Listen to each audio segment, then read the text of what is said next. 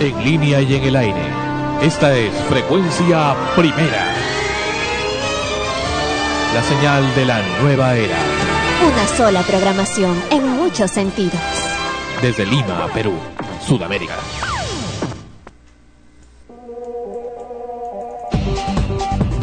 Extremos. Llega a ustedes por cortesía de Powerade. Revitalízate de verdad con Powerade, un producto de Coca-Cola Company. Todoinmuebles.com.pe Encuentra o ofrece la propiedad que necesites con solo un clic. Todoinmuebles.com.pe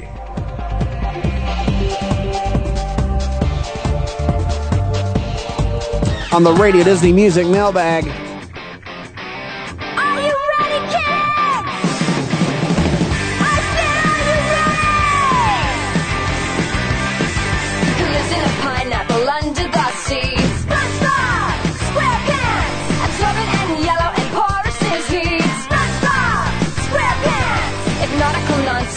Something you wish. SpongeBob SquarePants and drop on the deck and flop like a fish. SpongeBob SquarePants SpongeBob SquarePants SpongeBob SquarePants SpongeBob SquarePants SpongeBob SquarePants Radio. Empezábamos extremos con Avril Lavigne y ese tema Avril, Avril Lavigne. ¿Cómo, ¿Cómo, se pronuncia?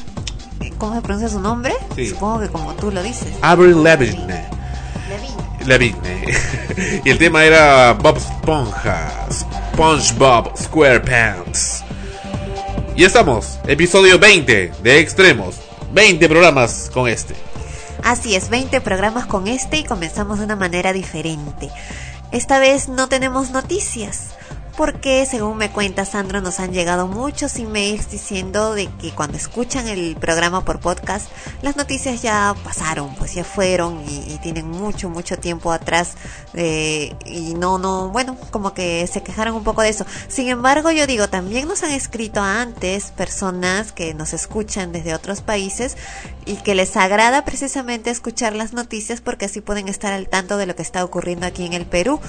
Peruanos que están fuera de, nuestro país y que por este medio saben algo de lo que está ocurriendo y se interesan mucho más.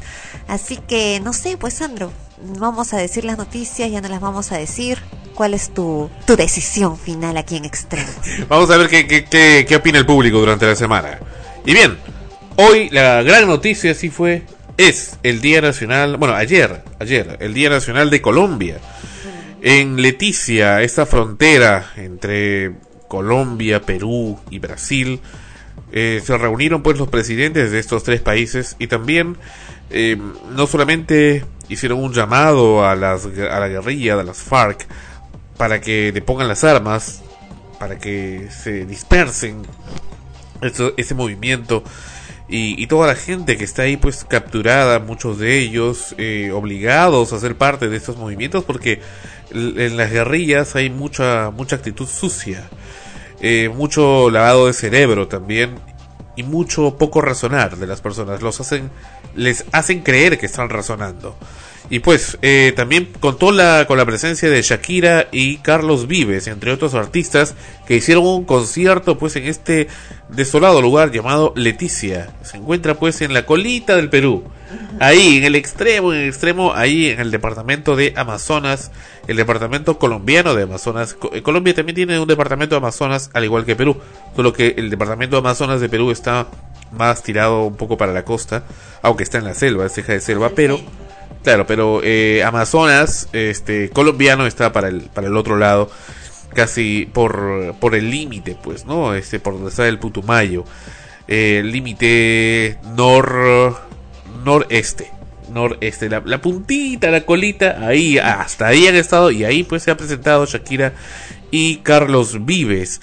Y la misma Shakira ha estado hablando, ¿no? Y se eh, extendió bastante en su, en su, en su comentario, en su alocución, eh, pidiendo eso, ¿no? Pidiendo la paz para su país, el país que, que, tanto quiere, que es Colombia, que está sufriendo. Y precisamente en el Perú eh, han habido eh, también actividades al respecto. Perú es el primer país que ha estado haciendo actividades. Ayer la hizo, bueno, antes de ayer la hizo en Miraflores, en el, el vuelo principal de Miraflores, donde también hubo una actividad artística muy eh, numerosa y con la presencia de artistas peruanos. Sí, eh, acá en el Perú precisamente estuvieron presentándose, un, haciendo un llamado por, por la paz en Colombia e imagino que muchos otros países van a, a hacer lo mismo, van a hacer lo propio, sobre todo porque esto ya es de interés mundial. Eh, los últimos acontecimientos ocurridos en Colombia eh, han causado realmente mucha polémica, han despertado mucho en, las personas esa reacción por buscar la paz, por buscar la, la equidad, ¿no? Eh, a cuestionarse también han surgido muchos eh, argumentos contrarios eh, que, que, ponen un poco en duda en lo que conversábamos hace, un, hace unos días, ¿no? Si es que la ley está al servicio del hombre o el hombre al servicio de la ley. Cuando de pronto ocurren casos como el rescate de, que, que se dio en Colombia de los prisioneros, entre ellos la señora Betancourt, cuando luego ahora se dice de que no ha sido legal, en fin. Eh, entonces nosotros nos preguntamos qué debieron hacer, ¿Cómo, cómo, cómo debieron hacerlo, hubieran tenido éxito si lo hacían de otra forma. Sin embargo, eh, ¿qué es más importante? Es lo que uno se pone a pensar ahí, ¿no?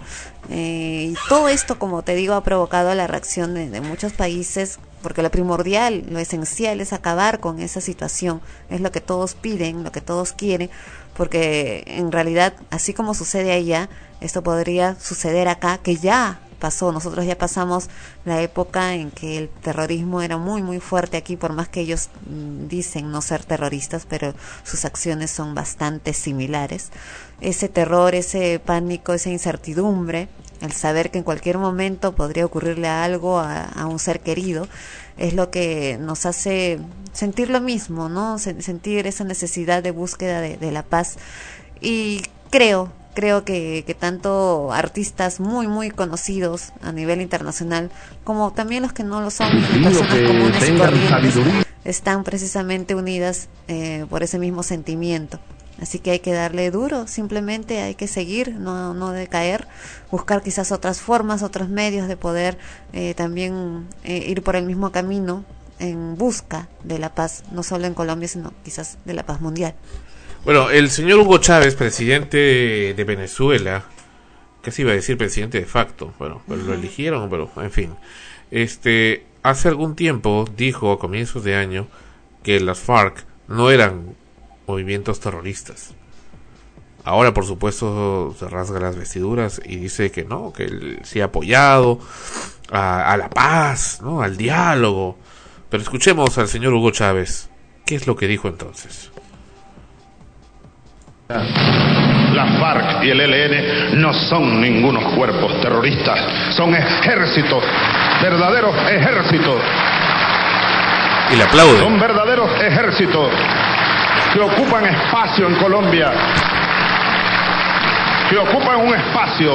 Hay que darle reconocimiento a las Fuerzas Armadas Revolucionarias de Colombia y al Ejército de Liberación Nacional de Colombia. ¿Escuchaste? Ajá. Claro, es lo que, lo que comentamos, ¿no? Ejércitos que torturan y asesinan a personas inocentes bajo ciertos criterios que solamente ellos comprenden que, o que quieren comprender y hacer creer a los demás. Ese es el, el uso de la fuerza. Ahora, eso no quita la corrupción y la intervención de Norteamérica, de Estados Unidos, en Colombia. Eh, a nivel político, a nivel estratégico, que sí existe y la invasión de su cultura también a la cultura latinoamericana. Es cierto, es cierto, o sea, ¿por qué lo vamos a negar? Sin embargo, eso no, no da lugar a que se ejecuten torturas salvajes como las que han estado haciendo. Y, y, han habido también muertos que han estado en cautiverio, violaciones y en fin, una serie de situaciones que se dan y que, que bueno, si bien lo hemos visto también en las películas, la realidad nos enfrenta a, a, que a esto, con casos como la de la señora Betancourt, afortunadamente y gracias a Dios, libre. Ahora, tú mencionas el tema de la Cruz Roja, así es, la Cruz Roja Internacional se ha pronunciado porque como entidad eh, de ayuda eh, internacional nunca debieron haber utilizado eh, su logotipo, eh, puesto que ellos son neutrales, ¿no? Entonces está quejándose contra el gobierno colombiano de por qué hizo eso, ¿no? Entonces, y porque como que engañó al- a, las FARC con el logo de la Cruz Roja y ellos, los de la FARC, confiaron en la Cruz Roja, pero pues no eran los de la Cruz Roja. Bueno, si nos ponemos a, ver también lo que la FARC ha hecho para conseguir sus objetivos, a cuántas personas, a cuántas personas deben haber engañado para poder secuestrar a gente inocente y torturarlas, entonces estamos en la misma situación.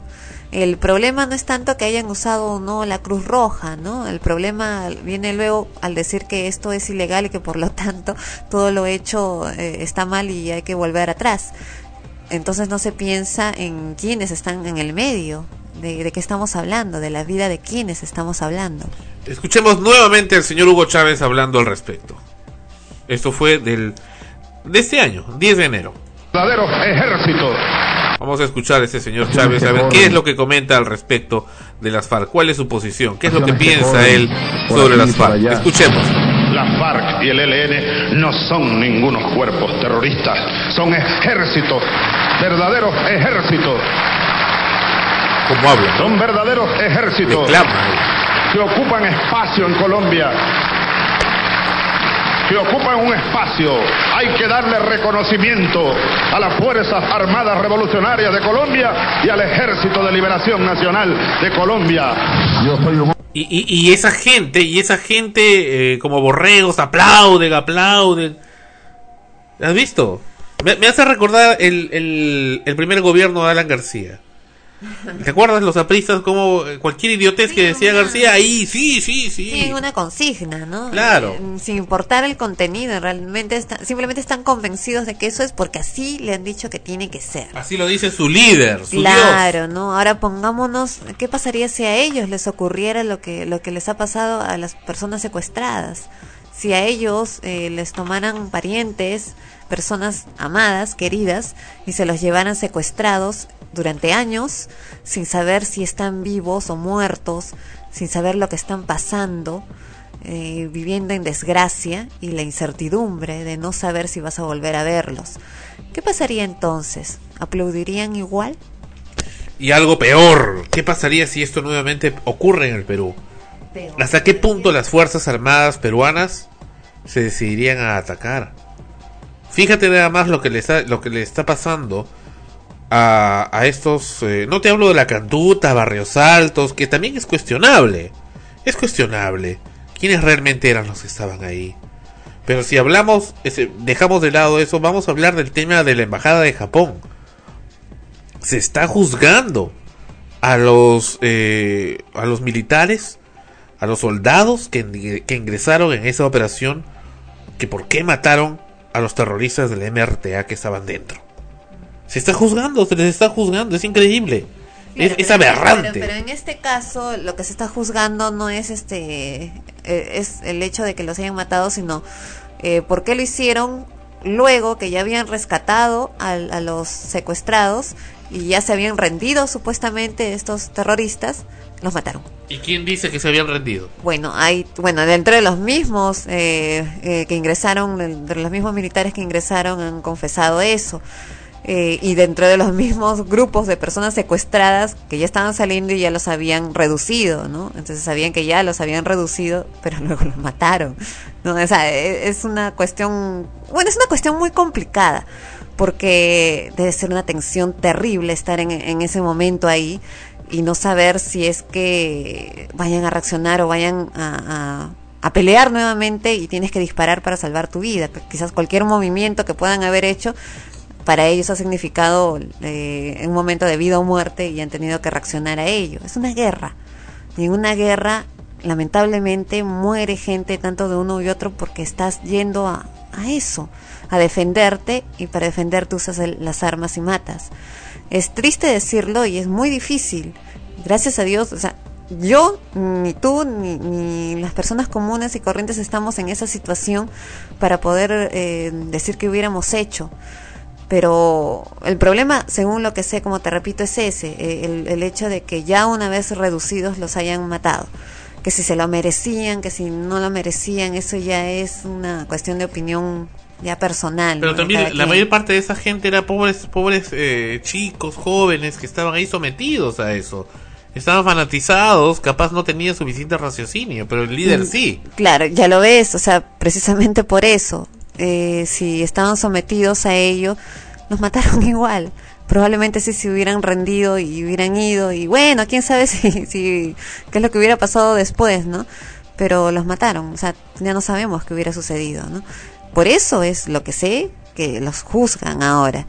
Eh, pero como repito, no es tan complicado, es todo un, un proceso que no solo es la cuestión legal, sino también psicológica, ¿no? Lo que sucedía en esos momentos en la mente de cada uno. ¿Quién puede decir qué es lo que es capaz de hacer o no en una situación de alto riesgo, en una situación extrema? Extrema y hay algo curioso para acabar con ese tema de la embajada de Japón, ya que hemos tocado este último, aunque estábamos hablando del tema de, lo ocurrido hoy en Leticia, Colombia, que al, el entonces presidente Alberto Fujimori estuvo en esa reunión del onomástico de bueno el- esa reunión de, la embajada de Japón en diciembre de 1996 sabes que él estuvo no noviembre. No- fue noviembre diciembre fue en diciembre comienzo de diciembre del 96 él estuvo ahí también pero eh, hubo una llamada que le dijo que salga una llamada de Vladimiro Montesinos, según lo que he escuchado en la prensa. Lo cual nos indica que hay inteligencia y contrainteligencia. Entonces, había eh, ciertos estratos del gobierno que ya sabían de lo que iba a pasar. Bueno, salió él y qué pasó con los demás. No es, importaban. e- entonces. ese es un poco el tema, ¿no? Es- había inteligencia contrainteligencia, se juega mucho con eso. E-, Ese es el hay problema. gente infiltrada en uno y otros lados. Claro, ese es el problema no solo acá en Perú a nivel mundial y mira, si acá en el Perú, ¿no? Que digamos no, digamos al nivel de todo el mundo somos un país pequeño, mm, insignificante para el resto, para las grandes potencias. Imagínate lo que ocurre en un país pues de, mucho poder, ¿no? Eh, la inteligencia y la contrainteligencia están ahí permanente. Y ocurre eso, gente inocente muere eh, muchas veces porque el fin justifica los medios, en pocas palabras. Bueno, vamos a darle la contra a esto, a todo esto. Vamos con Shakira. Esta es una canción que se llama No. Que por cierto la cantó hoy en Leticia, Colombia, en medio de la selva. En el homenaje a Colombia. Shakira con nosotros. En extremos, episodio 20. No intentes disculparte, no juegues a insistir. Las excusas ya existían antes de ti. No, no me mires como antes, no hables en plural. La retórica es tu arma más letal. Voy a pedirte que no vuelvas más. Siento que me duelas todavía aquí que a tu edad sepas bien lo que es romperle el corazón a alguien así. No se puede vivir con tanto veneno. La esperanza que me da tu amor no me la dio más nadie, te juro, no miento. No se puede vivir con tanto veneno. No se puede dedicar el alma a acumular intentos, pesa más la rabia que el cemento.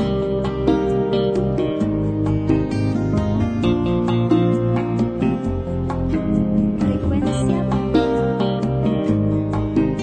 Frecuencia primera. La señal de la nueva era. Espero que no esperes que te espere después de mis 26. La paciencia se me ha ido hasta los pies. Y voy deshojando margaritas y mirando sin mirar para ver si así te irritas y te vas.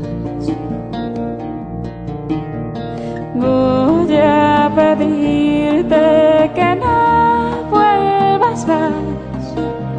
Siento que me duelas todavía aquí dentro y que a tu edad sepas bien lo que es romperle el corazón a alguien así. No se puede vivir con tanto veneno. La esperanza que me dio de amor no me la dio más nadie, te juro, no miento. No se puede morir con tanto veneno. No se puede dedicar el alma a acumular intentos, pesa más la rabia que el cemento.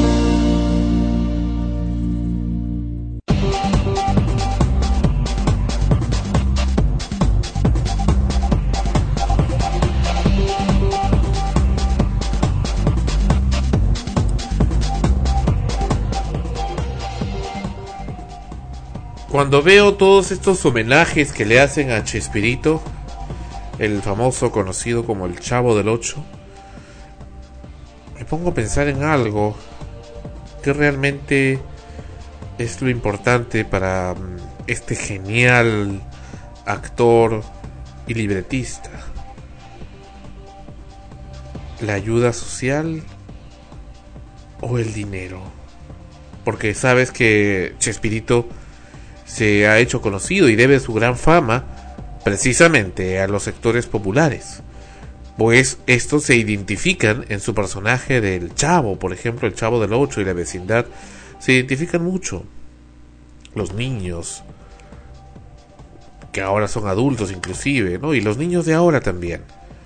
Entonces hago esta reflexión porque he visto una muy merecido, un, un muy merecido homenaje que le dio el presidente Alan García, tanto a Chespirito como al señor Roberto Gómez Bolaños, como a su señora esposa Florinda Mesa, en Palacio de Gobierno, también lo hizo el Congreso de la República, el alcalde de Lima, en fin, diversas instituciones eh, oficiales, pero eh, cuando nos preguntamos, ok, queremos ir a ver pues a este, este gran talento, y nos encontramos pues que las entradas están a precios pues tremendamente elevados, están cerca de 300 soles, más o menos para los amigos del exterior estos son un poco más de 100 dólares, unos 110 dólares americanos, quizá un poco más, 120 dólares americanos, 115, 115 dólares americanos la entrada para ir a ver a Chespirito, por una persona.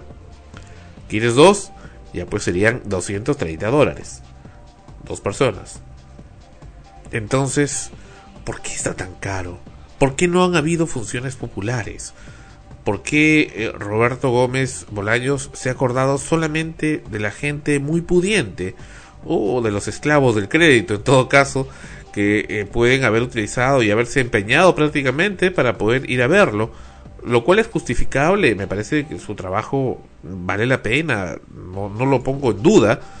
Sin embargo, eh, me parece que no solamente el tema lucrativo debe estar eh, en juego aquí, sino también el, tema afectivo, el amor, porque gracias a ese amor del público, de la gente, de, lo- de los más humildes, de los barrios más humildes, no solamente de Lima, de todo el Perú, de, de Latinoamérica. Y mira, en los lugares más alejados de la sierra peruana, hablan del chavo, el ñoño, la chilindrina, que esto, el otro día se, se hablan ellos mismos o se le ponen un apodo a alguno que sea gordito y dicen ñoño, ¿no? Eh, ñoño, así. Entonces, o, o uno que es cachón Kiko, le dice chavo, que se mete en su barril, o sea, se identifican mucho con eso, ¿no? Inclusive el presidente Alan García mencionó esto también, ¿no? La gran identificación que hay asociativa frente a la realidad porque, porque es así, ¿no? O sea, barrios como la vecindad del Chavo existen en mucha gente, muchos lugares, acá en Lima, en fin. Y un poco que se trata de vender el fondo de nobleza que tiene la, la serie. Porque de eso un poquito se trata, de, sensibilizar el, el fondo de la persona. Sin embargo, ¿por qué, ¿por qué despreciar a la gente? ¿Por qué despreciar a quienes no tienen el recurso económico incluidos nosotros mismos, sin ir muy lejos. Mira, para pagar 700 soles, de verdad, ¿no? ¿Qué me puedo comprar con 700 soles? ¿Cuántos pollos a la brasa me puedo comprar? Mira, acá hay una, una doble situación.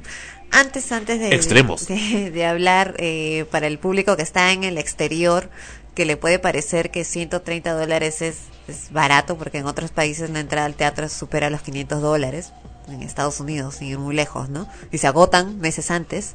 Eh, acá en el Perú esa cantidad es exorbitante porque el sueldo mínimo en, el, en nuestro país es de 550 soles, no llega a 600, eh, lo que equivale a poco menos de 200 dólares. Entonces, imagín- 150.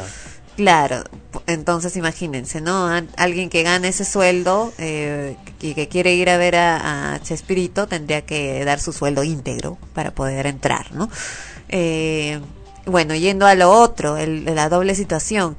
Eh, efectivamente, eh, Chespirito se ha hecho famoso en América Latina, se ha hecho famoso en nuestro país por el personaje del Chavo, por sus personajes populares de comedia, pero sobre todo esos, ¿no? Los del Chavo, que, es, que van dirigidos a un público infantil que ha crecido con, con esas series y ya son adultos ahora, eh, me incluyo, y, y bueno, ¿no? O sea, va más que todo al, al aspecto del yo niño, a lo infantil, a lo popular.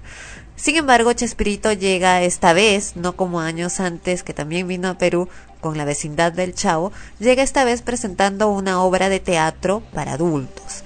Una obra de teatro que tiene ciertas similitudes porque su estilo ¿no? de hacer comedia es el mismo, eh, similitudes con personajes que él ha hecho popular también, más que todo ya en, la época en que comenzó a hacer el, el Chompiras, la Chimoltrufia, ¿no? con, con Florinda Mesa, ese tipo de personajes. Pero es una obra para adultos, no es una obra para niños. Eh, se pre- viene acá como actor, como actor que presenta en esta ocasión una obra de teatro cuyo tema, género, no tiene nada que ver con el chavo, salvo el aspecto de comedia. Entonces se supone que está dirigido a otro público, ¿no? A un público adulto que va al teatro y que paga, que trabaja, que, que, que gana dinero, que tiene tarjeta de crédito y va a ver la obra. Sin embargo, ahí viene el punto, ¿no? Es que acá la gente va a ir a verlo no por la obra de teatro en sí, o sea, se "Vamos a divierten ir a ver ahí. al Chavo". Claro, vamos a ir a ver al chavo, vamos a ir a ver a Chespirito, eh, a, a ese personaje que tanto me hizo reír de niño y que aún me hace reír ahora que he crecido. Y llevan a sus hijos y todo. Y llevan a sus hijos también, ¿no? Lo cual, bueno, es un poco... Si yo fuera a, a verlo, si pudiera ir, que no voy a poder hacerlo, eh, quizás sería un poco incómodo si hubieran niños al costado porque no podrías apreciar una obra de teatro.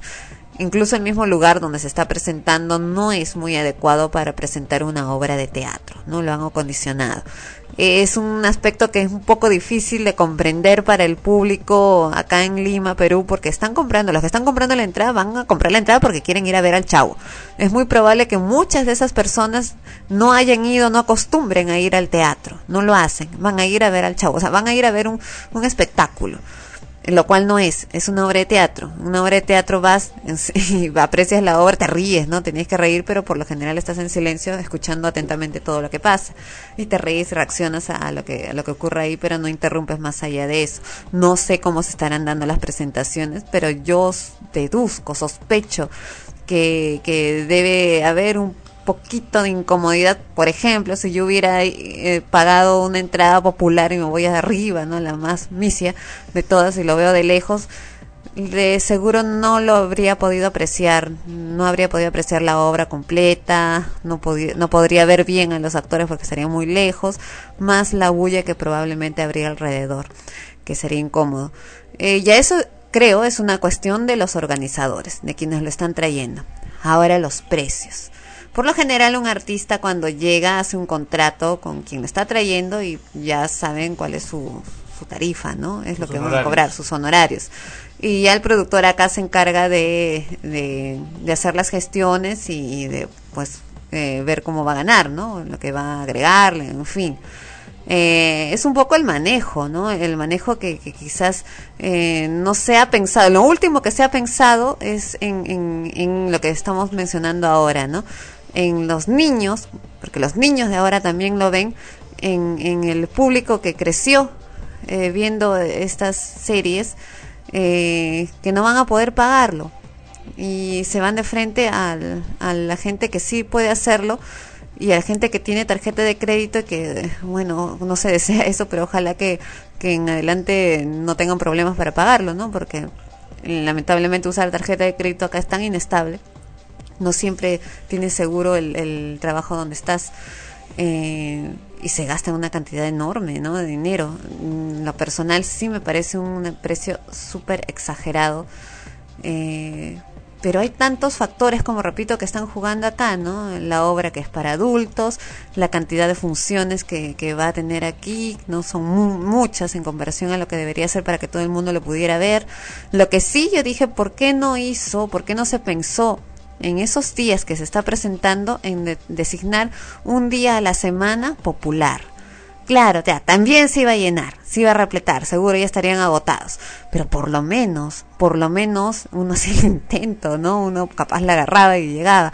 Y, y- pero un día popular, como suelen hacer las otras obras de teatro acá en el Perú, en, en, bueno, en otros sitios también, que designa dentro de los cuatro o cinco días de presentación que tienen a la semana un día popular. Un día donde pueda entrar, donde se pueda pagar, o sea, no sea más asequible pues al bolsillo de, de la gente. Yo, por ejemplo, me moría por ir a verlo y hasta ahora tengo muchas ganas, pero ya me resigné a que no voy a hacerlo. Y escuchó, señor Chespirito. Porque la verdad es que el dinero que, que, que, que tendría que invertir... Pero, en- pero puedes ir a ver a Edwin Sierra. Ya, no fastidies. El dinero que podría invertir en, en ir a ver la obra, la verdad, pues eh, se hace necesario para otras cosas mucho más elementales e importantes en, en mi vida, ¿no?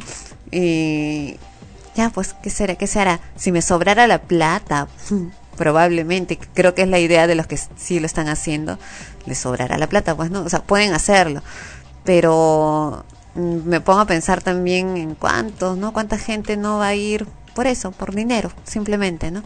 Por el Bill Metal. y cuántos niños, cuánta ilusión de, ver al personaje, eh, no, tampoco lo van a poder hacer, ¿no? Y bueno, pues, ¿qué se va a hacer? Pero sí sería una cuestión para pensar, ¿no? ¿Qué, qué es lo que realmente interesa? Lo que pasa es que también yo doy mi punto de vista como, como artista también en, en ello. Eh, la situación acá es diferente. Eh, me pongo a pensar si yo pudiera salir fuera del país a presentar una obra de teatro fuera y pudiera eh, cobrar, eh, yo diría, por mi trabajo, mi trabajo vale tanto. Eh, yo creo que sí es, es, es, también es un poco por parte del artista el pensar eh, qué situación se vive allá en el país a donde voy a llegar. Eh, podrán verme todos los que realmente eh, quieren ir a verme, podré llegar a, a por lo menos, ¿no? A, a cubrir un, mínimo de porcentaje de cada porción de ese lugar de personas interesadas en ir a verme y es ahí donde yo voy, ¿no? O sea, porque no se puso un día, un día nada más a la semana popular, para que pudieran todos ir. Pero eh, yo dudo mucho que los organizadores que lo están trayendo eh, estén pensando en eso, lo único que les interesa es ganar y les está saliendo redondo, ¿no? Porque están acá eh, ya las entradas agotadas, por lo menos las populares, las populares digo, las más baratas que son de 60 soles, eh, ya se agotaron. Y solamente están quedando las más caras y también ya se están agotando, entonces comercialmente a ellos les ha ido muy bien y eso es lo de menos, ¿no? Que, que vayan a verlo más gente o menos gente.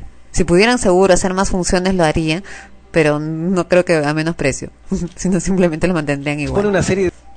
Bueno, eh, sobre el tal Edwin Sierra, eh, no, ah, no me, me va a pasar a mencionar que hicimos algunos comentarios acá en el YouTube, en este una, una parte que dice homenaje a Chespirito, donde sale el, el ¿cómo se llama ese pata? El modelo Federico Salazar, ese pata es- ¿Modelo? Sí, es modelo publicitario, sale posando de, de, de perfil, de frente. De verdad, semidesnudo, se, se sale posando, ¿no? Sí, en internet. ¿Qué quieres ver? bueno, este tal Víctor eh, HSIS este, agarró y ha pues borrado nuestros comentarios porque él es eh, amante, acérrimo, seguidor de Edwin Sierra, que es su ídolo, su dios, y por tanto no se pueden hacer comentarios negativos sobre Edwin Sierra, su ídolo, su dios, intachable, incomentable. Así que por tanto ha borrado el comentario de nuestro programa Extremos. Y lo decimos nuevamente, nos parece Edwin Sierra un insulto al señor Chespirito, eh, el señor Roberto Gómez Bolaños, y realmente de, de, de ¿cómo se llama esto? De, imitador o de, de cómico, menos aún, no tiene, no tiene nada, nada de nada, la nada. Y así es, pues, pues sí, o sea, es- eso es lo que digo, lo, lo que hace Chespirito. ¿Y por qué, por qué el dinero de por medio? Uno quiere ir y las entradas están agotadas, ¿sabes? Las populares ya no hay, no hay, no hay localidades para ninguna fecha. Eh, todavía quedan algunas de las de preferencial, algunas, pero eso, la mayoría ya están agotadas y si no están agotadas ya a la fecha de hoy. Entonces, un poco, un poco ese es el tema. Ese es el, tema lamentable que no se está considerando mucho a, la gente que realmente tiene las ganas de ir, las ganas de, de responder. Yo diría responder, eh, señor eh, Gómez Bolaños, responder al estímulo comunicacional que usted ha, sembrado durante décadas. Durante décadas, la gente, niños, jóvenes, adultos, han estado viendo su programa y sus personajes y se han compenetrado con este lo han visto, han hablado de él, le han hablado a sus hijos por generaciones de esos personajes, hasta han soñado con eso y lo han vuelto parte de sus vidas. Usted es parte de sus vidas, es parte de la familia de millones de personas en ese país. No es uno más. El hecho de que venga con un personaje diferente que, que está haciendo una obra, el 1, el 2, 11 y 12 es, eh, es, es relativo. Porque va para esas, para la mayor parte de gente, va a ser y va a seguir siendo simplemente el chavo. El chavo y el chavo. Va a seguir siendo el chavo. Porque así lo ha formado, se ha, se ha, se ha quedado ya como ese arquetipo. Va a seguir siendo el chavo con todos sus eh, elementos positivos y negativos. Va a seguir siendo el chavo. Y por tanto es el chavo también el que les está dando la espalda. Y el que hoy exige un dinero, digamos, eh, cuantioso para poder ofrecer su espectáculo. Así es de simple. Así es de sencillo. El cerebro humano funciona así.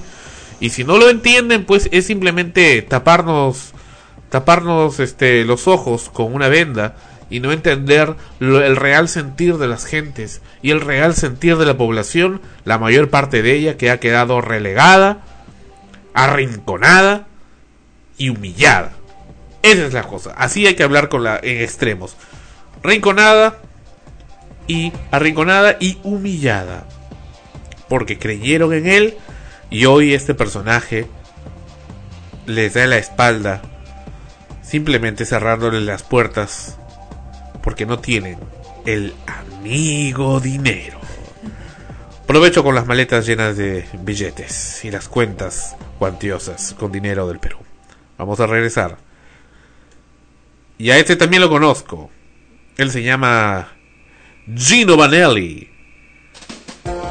Del Canadá. Un país de mujeres hermosas. Esa canción se llama Wild Horses. Caballos salvajes. En extremos.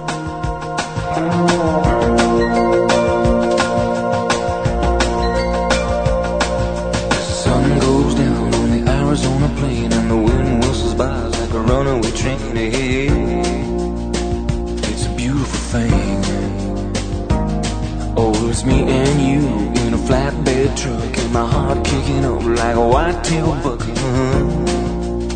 And in the middle of spring, you can cut me deep, you can cut me down, you can cut me loose. Don't you know it's okay?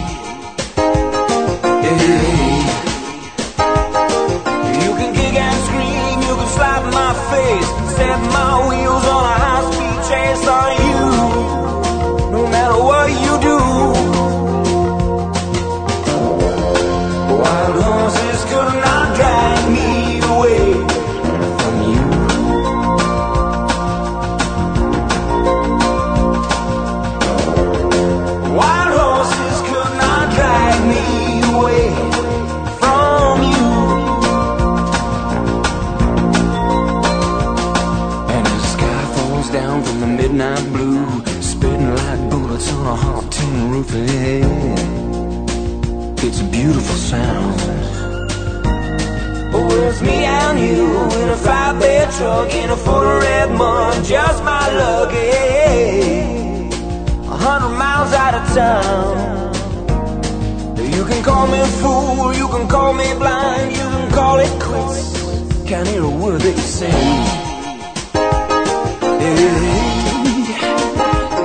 Cause if I had you once, I'm gonna have you twice. I follow my heart instead of good advice. Say you,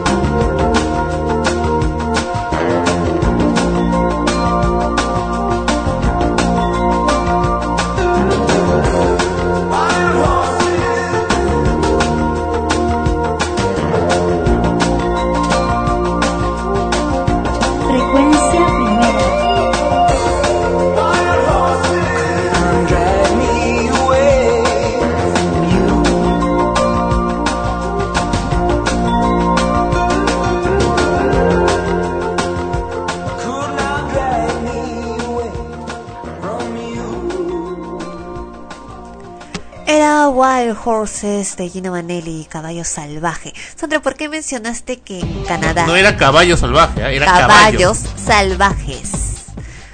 Ya, ¿por qué dijiste que en Canadá hay mujeres hermosas? Bueno, de hecho que las hay, ¿no? Me imagino, en todos los países las hay.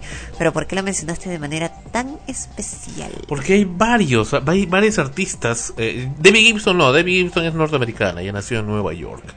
Pero hay varios can- varias cantantes, modelos, actrices que son terminan siendo canadienses Eh, y también actrices porno. Pero pero hay una pero es bellísima. Por acá tenemos el archivo.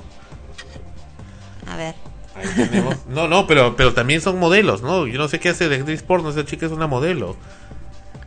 Cherry Potter. Pero más, más, más guapa imposible. Bueno. Bueno, ¿pero a ti qué te va a gustar, pues? Bueno. ¿No te parece bonita?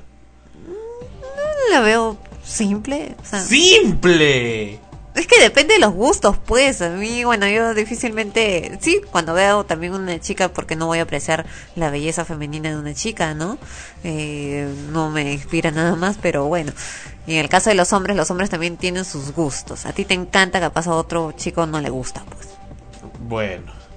Este me, me parece que tiene una mezcla medio con uh, Juliette Lewis, ¿no? Juliette Lewis, pero mejorada, ¿no? En fin, como Juliette Lewis ya está un poco vieja, ¿no? Pero, pero ella está bien simpática. Y bueno, esta foto hace algún tiempo, ¿no? Ahora, eh, ahora ella tiene un poco más, más de años y vamos a entrevistarla en cualquiera de esos días, pero vas a tener que comenzar a aprender francés porque ella habla inglés masticado, como las de la zona de Canadá donde vive en Ottawa y habla un inglés medio masticadito y, y más habla francés. Y varias artistas de ese tipo, eh, hay una ola de, de, bueno, no actrices, modelos, digamos, del- de la industria adulta que son que son precisamente de, de Canadá. Y hay muchos peruanos también en Canadá. Muchos se van ahí como una segunda opción a los Estados Unidos. Sí, hay en Canadá, en, como dije, ¿no? En cualquier país puedes encontrar, en cualquier país puedes encontrar un peruano, así como antes podías encontrar un chino, un japonés. Y este, y mujeres hermosas, hombres guapísimos también, también los pueden encontrar en diversos países. Harrison Ford, por ejemplo, es canadiense. Por ejemplo. ¿Sabías? Y, y así varios, ¿no? Eh, Macchio, si no me equivoco, también era de Canadá y me Oh. encantaba. ese es gay. Ah, claro, cuando a mí me gusta un chico, un actor es gay. Bueno, pero, pero volvemos, volviendo al tema, Gino Vanelli, recuerdo que lo entrevisté hace muchos años, me acuerdo que fui con Enrique Laguna de la revista FM, una revista que no existe, que era una, un, poco, no digo copia porque capaz no se escucha Enrique y se ofende, pero era parecido a los Funky Hits, recuerdo los Funky Hits. Sí. Eran unos cancioneros donde salían las letras de las canciones. Bueno, en esa época no había, no estaba pop- popularizado el internet en los años 80. Y bueno, había estas revistitas que salían. Y eh, un día recuerdo que vino, Papiro, papiro. vino Enrique Laguna a buscarme y me dice, oye, este, vamos a entrevistar a un artista que ha venido. ¿Quién? Gino Vanelli. ¿Quién es este pata? ¿Cómo no, cómo no sabes quién es Gino Vanelli? No, no sé quién diablos era ese pata. y este, no, no, sí, en esta época estábamos con la moda de Ginny Hoffman. Entonces, este, no, que vamos, que no sé qué. Ya, pero y, entonces él tenía su moto y íbamos los dos en su moto.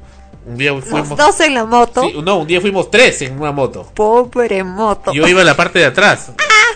O sea, ¿Cómo iba? En picadita. ¿Ah? No, es que, y era una chica que iba en el medio, o sea que encima que no quería que me ponga Yeti porque ella parecía este otra cosa, ¿no?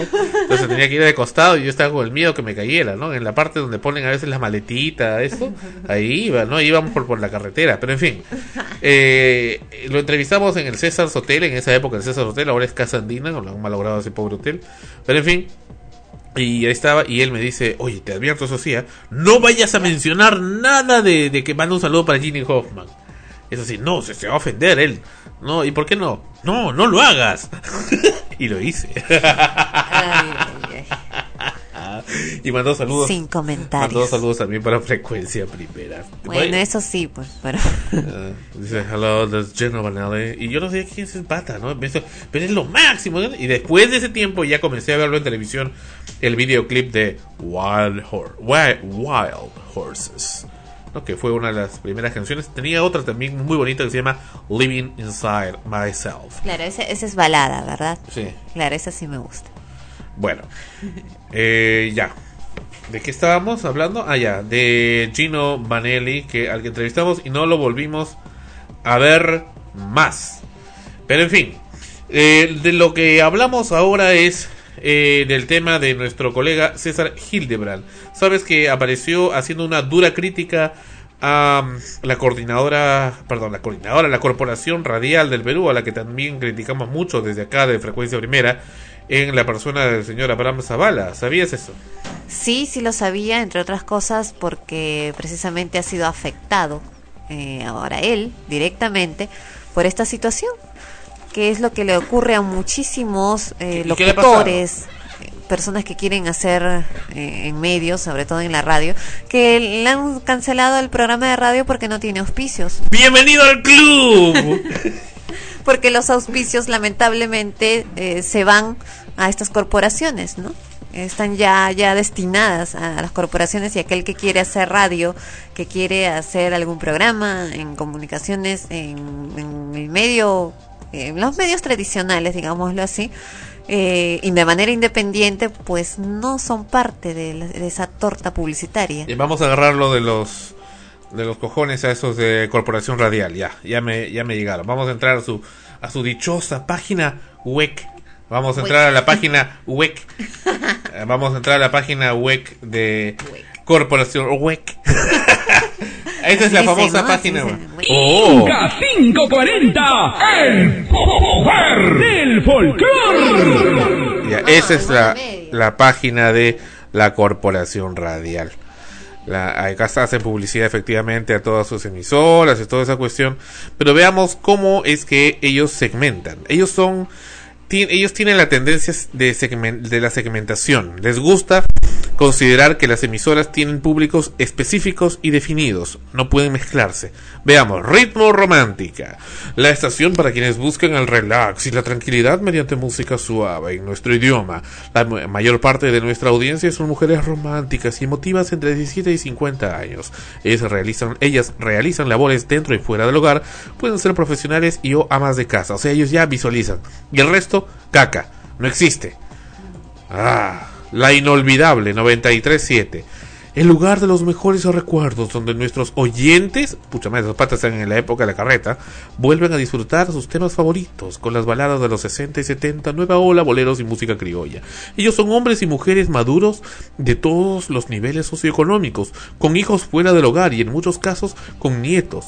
Los hombres trabajan y las mujeres son amas de casa, tienen más tiempo libre y la salud es ahora más relevante. Moda. Veamos. Braj. La música hecha diversión, una estación donde se encuentran los temas más pegados para el vacilón. Aquí los jóvenes entre 11 y 25 años disfrutan de lo último del reggaetón, salsa y merengue. Así llega a adolescentes y jóvenes de ingresos medios y corte progresista. Progresista, vaya. Quienes encuentran en ella optimismo y diversión. Ah, no me digas, hablar como gay es optimismo. En su mayoría trabajan y estudian y ven a la radio como el joven líder en su grupo de amigos. El joven líder, o sea que un- una voz de maricón es, su líder. Ya te dije, se la tenía guardada al señor Zavala. Esto es peor que la- el comentario de César, ¿verdad? Duele, duele que les agarren de los huevos. Duele que les agarren de las cosas que no están seguros en hablar.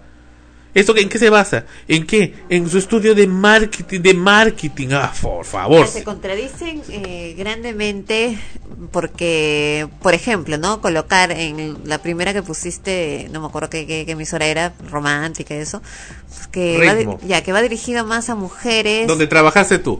mujeres entre los 17 y 50 años. Eh, a ver, desde el punto de vista publicitario, una mujer de 17 años no es lo mismo que una mujer de 50 años. Sus gustos, sus preferencias, eh, viéndolo desde el lado publicitario, las cosas que suelen comprar, adquirir en general, no son las mismas. Y también hay hombres, ¿no? Ahora, por otro lado, evidentemente siempre se segmenta porque hay una mayoría y se va a la mayoría y consideran que esa es la mayoría. Pero dentro de esa mayoría, como repito, también hay una gran diferencia entre una jovencita de 17 de 17 años y una mujer de 50 años. Un poco difícil, ¿no? De, de poder identificar en ese caso qué es lo que le vas a ofrecer, publicitariamente hablando. Ya, vamos a seguir con el látigo. Ya, este, eh, seguimos con esta pseudo radio llamada moda. En su mayoría trabajan y estudian y ven la radio como el joven líder. Ah, ya, es de esa cosa ya habíamos hablado. Al ser el grupo demográfico más extenso de Lima, o sea, la mayor parte ignorantes, representan la base futura de sus de consumidores de todo tipo de productos y servicios. Ah, pero ¿qué, tanto, ¿qué tantas órdenes le puedes dar a esa gente que no razona? Simplemente que actúen como vacas. Vámonos a la ñ 100,1. Dios mío, la otrora Stereo Lima 100. Stereo Lima 100. Pero ahora no es Stereo Lima 100, es la ñ, ñ, el lugar predilecto de los amantes del rock en español, donde las mejores bandas y temas de este género satisfacen los gustos, los gustos musicales de hombres y mujeres entre 26 y 37 años. O sea que yo ya, ya estoy fuera. ¿A mí qué me toca? La inolvidable. claro, pues. Es que es así. Música criolla. Música criollita. O sea que yo ya, yo ya estoy jodido, yo ya no tengo radio. Son personas que se encuentran consolidándose profesionalmente y en las primeras etapas del ciclo familiar. ¿Cómo es eso? Ver, son personas que se encuentran consolidándose profesionalmente y en las primeras etapas del ciclo familiar, o sea, formando familia. En la ra- es la radio ideal para llegar al adulto joven de los niveles socioeconómicos A, B y C segmentarios. Ellos conforman uno de los grupos objetivos más atractivos en términos de consumo de todo tipo de productos y servicios, en especial de los financieros, cuidado personal, bebidas alcohólicas y no alcohólicas y telecomunicaciones. ¿Eso qué es? ¿Qué radio es la ñ? La ñ, ¿por qué? Porque pasan rock en español. Ah, Relativo. ¿Y qué tipo de voces hay en la ñ? Al comienzo habían buenas, que creo que fueron las que heredaron de, de la otra radio, pero yo mismo, y me ha hecho recordar este precisamente este tema. ah, eh, me acuerdo que nos llamó alguien a la radio cuando recién lanzaron la ñ, hace dos años me parece que tienen esta cosa, y habían quitado eh, Stereo 100, porque Stereo Lima 100 primero pasó a manos de la Corporación Radial como Stereo 100, y era una mezcla, mezcla entre Stereo Lima 100 y una radio medio, medio tipo telestéreo. Pero después me metieron la yuca hasta el fondo con la ñ, dale la mula. Y ahí nos llamó, me acuerdo, algunas gentes, recuerdo específicamente de un, un caballero que me llamó y me dijo, casi llorando y desesperado, ¿a dónde puedo ir? ¿A dónde puedo acudir? Porque me han destruido, me han destruido mi radio, la que yo siempre escuchaba por años, ahora he escuchado a esa gente que no sabe ni hablar. Así es, así es. Y se quedó en la línea con nosotros, yo lo escuché, lo escuché por mucho rato, lo escuché con toda la paciencia del mundo. Y ahora se lo transmito, señor Zavala. Vamos a ver. Radio Bar Plus. Eco. Es una estación con salsa para todo el mundo donde las los mejores temas de este género musical deleitan a hombres y mujeres entre 17 y 50 años. La mayoría casados y con hijos. A las de 17 también. Claro, o sea, también yo no, no, no puedo estar en ese grupo, pues, porque dice casados y con hijos. Son personas sencillas, alegres y trabajadoras. Reconocida como autoridad en salsa, utiliza un lenguaje cotidiano, directo y personal. Es además la radio ideal para llegar a los comerciantes y microempresarios de todo Lima. Radio Mar siempre, siempre tuvo su, su mérito. Bien creo que lo han degradado. Radio Mar tenía una frecuencia, la tiene todavía la 760 de onda media, que era una radio en la época del ronco que realmente tenía una pegada muy fuerte. Y ahí estaba precisamente recuerdo el especial de la manchita y el super show del ronco y, y el, el primo coco y tantas cosas que por supuesto el criterio actual de la corporación radial lo han tirado al tacho. Y ahora ellos se basan en sus encuestas. Y ahora el nuevo monstruo eh, nueva QFM lo que quedó de Radio Inca. Qué patético. Nueva Q 107.1 es la radio dedicada a la cumbia nacional y tiene los últimos los y tiene los últimos y los mejores éxitos de cumbia. Nueva QFM permite conectar con personas que les gusta la cumbia nacional en cualquier momento cuando quieren pasar un, momento alegre y de fiesta, valga la redundancia, pero así está escrito, gracias a la cumbia. En este caso no hay que si son hombres o mujeres, no hay edad, nada. Nada, simplemente ponen cumbia y punto. O sea, está eh, todavía sus creativos, estratégicos de Todavía marketing. no, no, no lo han encontrado. No, todavía están, están pensando. Está dando vueltas por algún lado. de su- Están jalando qué podrían poner. Planeta 1077. Es lo último del rock and y pop en inglés para jóvenes entre 11 y 25 años. O sea, también estoy fuera. Son hombres y mujeres de corte innovador que buscan estar al día en temas de su interés como la música. Para ellos la radio se ha convertido en su referencia musical y de estilo de vida. Lo que pasa en Planeta se vuelve cool. Eh, cool iría entre comillas, solamente eso y en itálica. En fin, es la radio ideal para llegar a los universitarios y al público joven en general. Y finalmente Inca AM, o sea, onda media, y no funciona ese enlace. Pero asumo que habrán puesto seguramente también alguna pavada. Y por ahí sus tarifas y tontera y media. En fin, Bueno, esa segmentación, en realidad... ellos, son partidarios que- de la segmentación. Claro, pueden poner lo que les dé la gana ya en la segmentación. Generalmente, pues, un medio nace y tiene sus programas orientados a determinado eh, sector del público, ¿no? A determinado grupo objetivo. Precisamente en ser más específicos radica el éxito, entre comillas, de, de la audiencia, en este caso, en un, un producto eh, que se vende a nivel masivo, el éxito de, de- precisamente de sus ventas de llegar al público al que está destinado. Pero acá el problema no es tanto eso, ¿no? El problema es el contenido de esas emisoras. O sea, ellos dicen que esa, esa emisora está dirigida, por ejemplo, ¿no? A eh, jóvenes entre 11 y 25 años que gustan de tal, tal, tal, tal cosa. Ok, ya, puede ser verdad. Pero escuchas la emisora y el contenido, pues, es degradante, ¿no? Realmente, mm, si todavía hubieron producciones de radio, programas de radio creativos, que no solamente prime la música, porque la música a mí me gusta la balada, voy y me compro un CD pues de baladas, eh, algún cantante de mi preferencia. Que me gusta la salsa, voy y me compro un CD de salsa. En general, por lo general, las personas que les gusta determinado tipo de música prefieren comprarse su propio material de ese tipo de música y escucharlos ellos y no la radio, porque les molesta terriblemente los cortes de las emisoras y las voces afeminadas de quienes eh, conducen estos programas.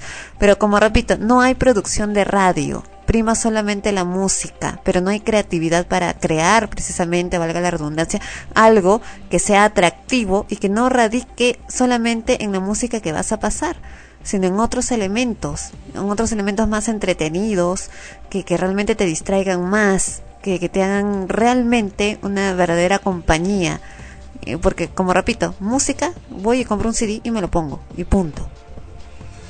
Y ese es el editorial, perdón, la columna que saca, sacó César Hildebrand esta semana. Efectivamente, ya le quitaron su programa y está pidiendo plata para que le repongan, para que pueda pagar a la emisora. Bueno, con eso se desnuda lo que ya se sabía, lo que ya se sabe, que hay emisoras, las pocas que quedan todavía independientes que sobreviven con el pago de sus horas, con la venta de los espacios. Dice, ¿Cuándo se jodió la radio, Zabalita? En alusión a Abraham Zabala, que es el amo y señor de la corporación radial a la cual hemos aludido hace unos instantes en forma directa. ¿Qué es lo que comenta César Hildebrand? Leamos.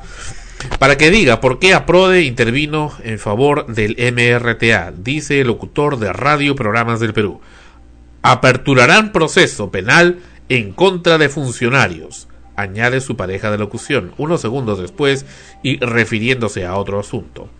Un equipo se preparaban, insiste la voz de RPP, o sea, la del Perú, instantes más tarde. Y todo eso en el lapso de unos segundos. ¿Lapso? También usted cae, señor Hildebrand. No es lapso, es periodo. corrección sobre la corrección. Y él también nos va a corregir a nosotros. Sí, a cada rato eh, quien habla se equivoca. Y me refiero a la emisión de ayer por la tarde, dice, entre las 6.30 y 7 pm. Lo que transcribo puede ser verificado escuchando la grabación respectiva. ¿Intervinió? ¿Aperturarán? La radio está más cerca de la gente que apenas habla español, claro que sí. Él está haciendo alusión, efectivamente. Intervinió no existe, intervino sería. Aperturarán tampoco, abrirán. O harán apertura, en todo caso. Y para remate, el conductor del noticiero, un amable nieto de Chita, dice, comenta, un eh, concierto romántico que será todo un suceso y no recomienda eso, sí que no se corten las venas cuando vayan. ¿Cuándo se jodió la radio, Zabalita? Pregunta. ¿De dónde viene ese huascarán de basofia gramatical, esa riada de guachafería, ese supremo mal gusto? ¿Cuándo fue que empezamos a hacer nuestro propio yungay cultural?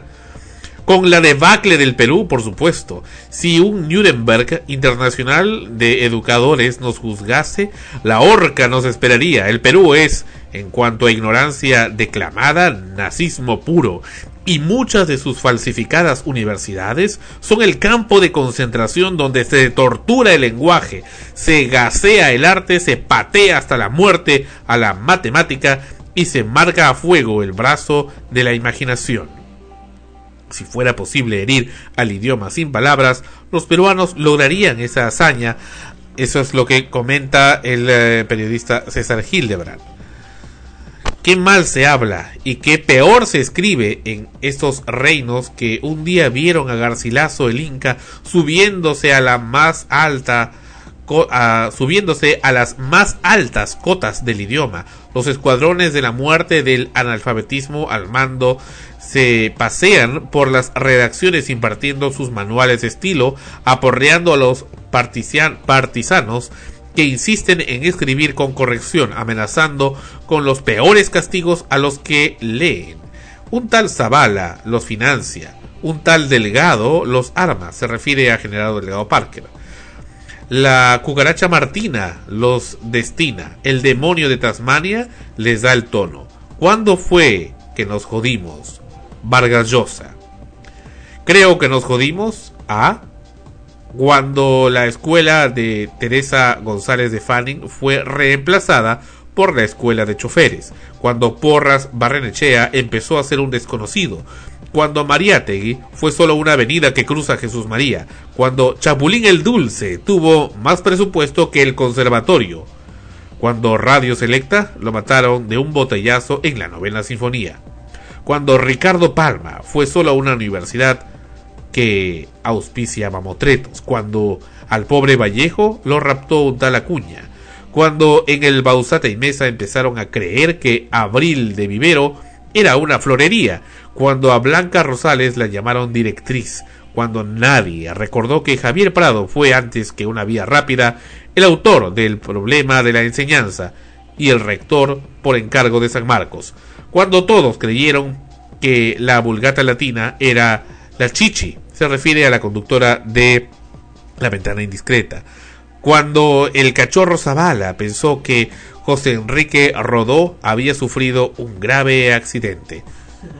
Cuando Tula Rodríguez, cuando Tula Rodríguez soñaba con bailar en las suites de Barranco en tutú rosado, cuando Jessica Tapia creyó que de anuncio era un gran publicista, cuando los hermanos Agois aprendieron a filmar hace ocho años.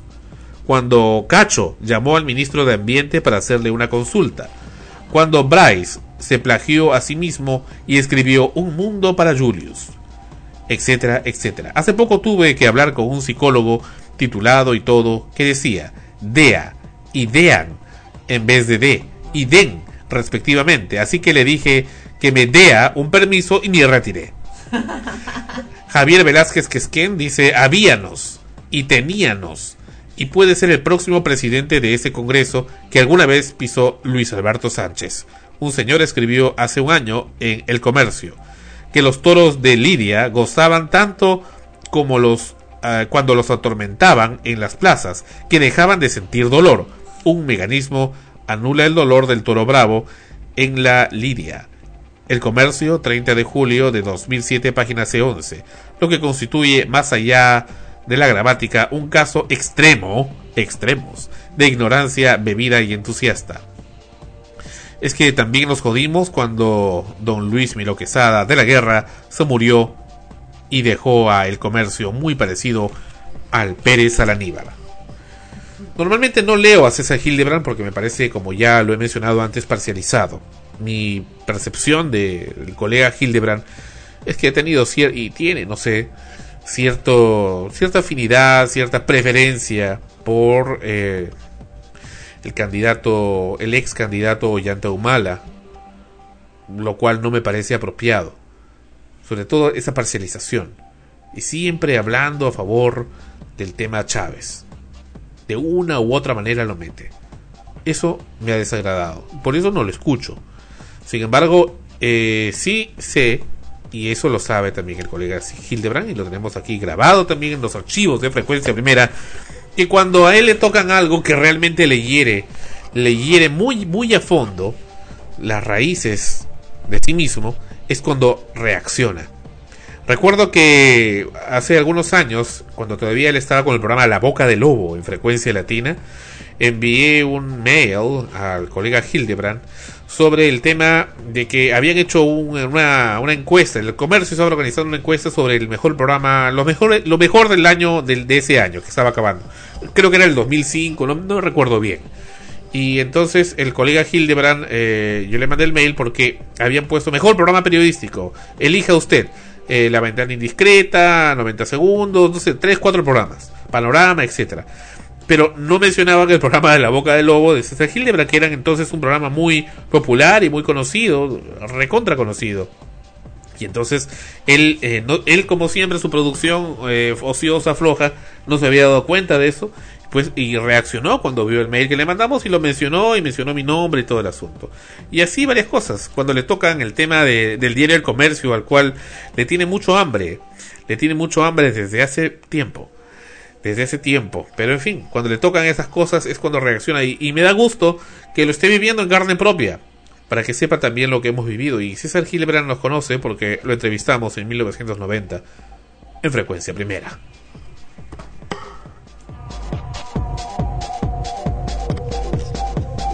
Bueno, realmente es, es un poco complicado de, de- de poder comprender para otras personas lo que, lo que ocurre acá en nuestro país. Eh, eso lo, lo saben quienes están probablemente eh, estudiando y ya están con la aspiración de, de poder hacer un programa propio. Es lo que pasa, pues, ¿no? Hacer eh, radio de manera independiente, sin pertenecer a estos grupos, es muy difícil. Eh, la mayoría tiene, eh, también incluso dentro de esas universidades en las cuales aparentemente se, se corta la creatividad, hay quienes no, hay quienes sí quieren y creen en eso y tienen ideas muy muy buenas probablemente, pero que se dan pues eh, con la puerta en la cara. ¿no? O sea, eso no vende, cuñado. Eso no vende. Claro, ¿no? Y los Ah. desilusionan y algunos siguen con sus... A la gente no le gusta sueños, eso. Y hay otros que simplemente tiran la toalla y se someten. Y ahí los vemos, ¿no? Que, que luego están dentro del grupo, del círculo. ¿Cuándo fue la última vez que intentaron someterme? ¿Cuándo fue la última vez que...? Ah, bueno, eso ha sido este año. ¿Y qué pasó? Eh, ¡Fuera acá! La puerta en la cara la diste tú. Volvemos con extremos. Ay, qué pesado, qué pesado.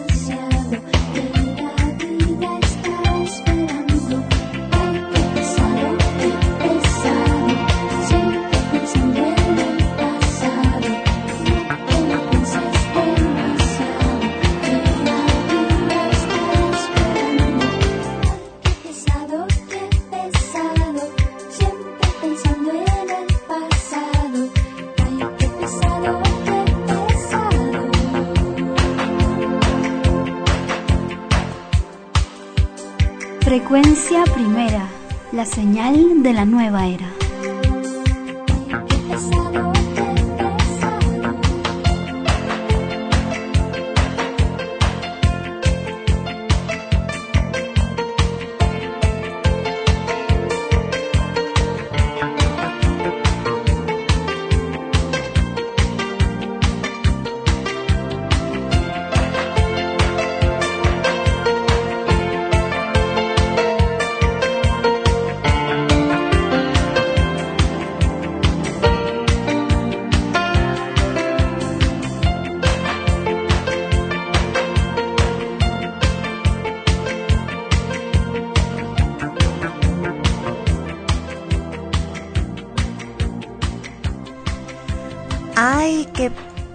Pesado.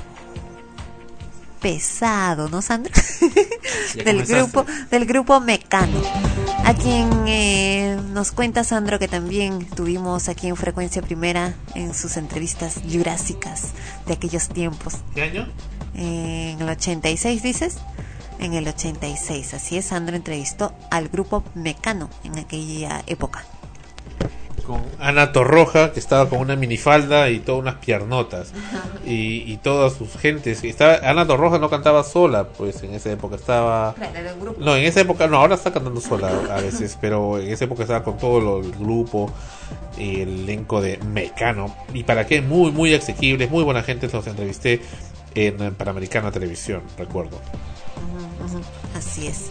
Tu- Estuvo muy de moda eh, el grupo Mecano, ya luego ella se separó, eh, se, bueno, salió a ser solista, ¿no? Como artista solista, cantante solista, pero el grupo Mecano estuvo una muy buena época, todo el mundo eh, recuerda mucho el tema de Hawaii Bombay, ¿no?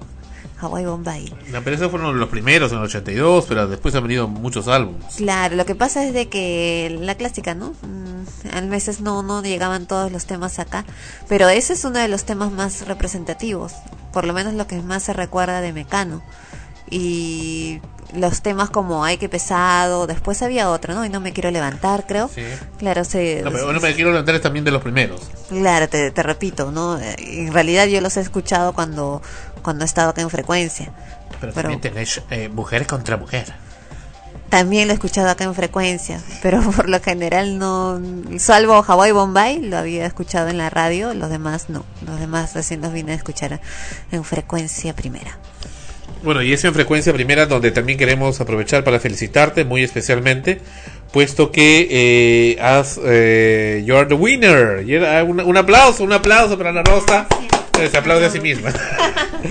Ana Rosa es eh, con su... ¿Lo han hecho en grupo o lo han hecho en forma personal? En grupo, ¿verdad?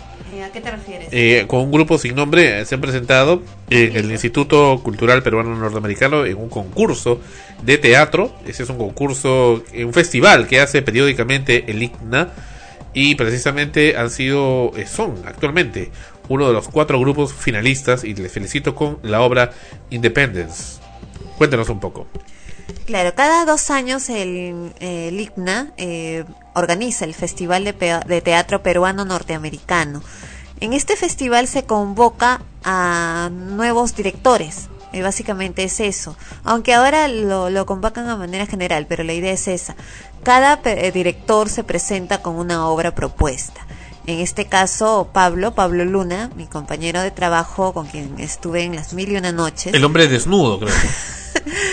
lo dice por su messenger, se ha hecho famoso por eso. Bueno, eh, él se presentó, él- teníamos la idea de presentar algo al IGNA para el festival, e- era la, idea desde hace mucho tiempo y le dimos muchas, muchas vueltas a qué es lo que podíamos presentar, si una obra peruana, una obra de, de su propia autoría porque él también escribe, eh, o una obra norteamericana. Eh, no nos dábamos con lo que, lo que queríamos, ¿no? Ya habíamos planificado que, que de presentar algo, él se iba a presentar como el director de la obra, él iba a dirigir, era su intención. Eh, bueno, el asunto es de que mm, me, me dijo un día que ya había decidido que quería presentar Independence, Independencia, una obra norteamericana de Lee Blissing, que realmente es muy bonita, muy muy linda la obra. Y ya le dije, genial, vamos a presentar eso. Y se convocó, él, él convocó, ¿no? Como director a las actrices que íbamos a formar parte de este proyecto y se presentó el trabajo. En la primera etapa eh, pasamos, pasamos eh, ocho grupos y luego de ello había una audición de 20 minutos eh, que se tenía que presentar frente a un jurado. Es la parte más difícil de, de, de todo el proceso. Bueno, eh, ya habíamos pasado la primera, pero muchos se quedan en el camino precisamente, porque ya una cosa es lo que dice el papel y otra cosa es cómo muestras tu trabajo frente a un jurado de lo que vas a, presentar posteriormente, si se llega a llevarse a la obra completa, ¿no? A escena. Y trabajamos muy duro con eso. Eh, lo presentamos finalmente ese día y todo salió muy bien. Teníamos mucha fe desde el comienzo en que esto iba a ir para adelante, no solo por el deseo de estar ahí, sino por las ganas y el trabajo ordenado y organizado que, que, que nos propusimos desde un inicio y que mantuvimos hasta el final, siempre tratando de, de, imprimirle mucha creatividad a la propuesta, de, mucha calidad en el trabajo, de que sea realmente un trabajo con, con mucho esfuerzo, con, con muchas ganas y muy bien hecho. Lo mismo con los otros grupos que se han presentado y han sido seleccionados, ¿no? El jurado ha visto precisamente eso en cada uno de los grupos. Lo voy a mencionar ahora cuando esté en, mi secuencia de, de cartelera eh, respecto al IGNA, los grupos que han salido también seleccionados y que en octubre eh, estaremos presentando, ¿no? Cada grupo se presentará una semana, ya posteriormente les avisaremos en qué fechas se van a presentar cada obra y la nuestra para que vayan a vernos. Va a haber votación del público en esta ocasión Oye, ¿y cómo como en otras. votar? Eh, al final de la obra, eh, cuando compras la entrada o cuando ingresas te dan un papel. ¿Cómo? ¿Hay que comprar? Claro, pues. Ah, no, no. Qué gracioso. Eh, te dan un, un papel que al finalizar la obra tienes que llenar una encuesta, ¿no? Eh, Tienes que llenar. Puedes llenar. Puedes llenar, ya, puedes llenar, de, si deseas, la puedes llenar. Y la, bueno, la, la ingresan a una ánfora, ¿no? Y al final de todo el, el proceso, de todo el festival, van a sacar y van a ver cuál es la obra que ha recibido mayor votación por parte del público, ha sido calificada como mejor por parte del público, además de la calificación que hace el jurado. Y una más, eh, una de las obras, una de las cuatro obras que se presentan va a ser la ganadora. Eh, estoy muy contenta de verdad porque este es un festival muy muy importante acá en Lima, Perú. Digamos que es el festival de teatro en Lima, Perú, porque no hay otros de, la misma envergadura. Eh, no suelen haber otros eh, y el que menos está esperando cada dos años la llegada del festival para poder presentar sus trabajos o simplemente ir a ver qué es lo que hay de nuevo, ¿no? Eh, me agrada mucho, estoy muy contenta no solamente por mí como actriz, por par- formar parte de un, de un elenco tan bueno, porque me encanta trabajar con mis compañeras actrices, Katiuska Valencia, Paola Jara, Carmen García, muy buenas actrices. Es la primera que- vez que es blanca?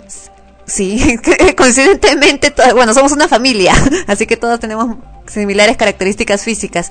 En el caso de Katiuska ya había trabajado con ella, en el caso de Ay, las otras, de las otras actrices es la, era la primera vez que trabajaba con ellas. Y estoy gratamente es, eh, no solo sorprendida, sino en un muy muy buen ánimo porque hemos logrado una muy buena química que creo que es lo que también se ha transmitido. Y estoy muy contenta por Pablo como director que, que, que está en esos momentos, realmente es él como director quien va a estar eh, en la mira y en la boca de, muchos críticos, porque lo que se va a ver en escena es eh, su producto. eh, lo que él ah, quiere plasmar y quiere mostrar, cómo él puede transformar esa obra en acción con actrices en escena. Y bueno, nuestro trabajo que evidentemente está de más decir que vamos a ponerle todo de por medio porque somos las que vamos a estar ahí también en la, en la mirada del público, ¿no? Y bueno, eso es todo y ya en, en las fechas cercanas les estaremos avisando cuáles son los días de presentación. Entonces, bueno, reiteramos la felicitación a Ana Rosa, nuestra compañera acá de Frecuencia Primera, por este excelente eh, paso que da en su carrera artística y definitivamente pues la calidad profesional de Pablo Luna es ya conocida y pues eh, auguramos el mejor de los éxitos para ustedes. Vamos a regresar en extremos. Esto que escuchan es Kenny Rogers con simplemente a love song. Una canción de amor. Why do people cry when they hear the word goodbye in a love song? Tears are sure to fall when you know they gave it all in a love song. Somehow two lovers get a chance at a beautiful romance, wish it could be you. Cause everybody's needing what the singers all are singing in a love song.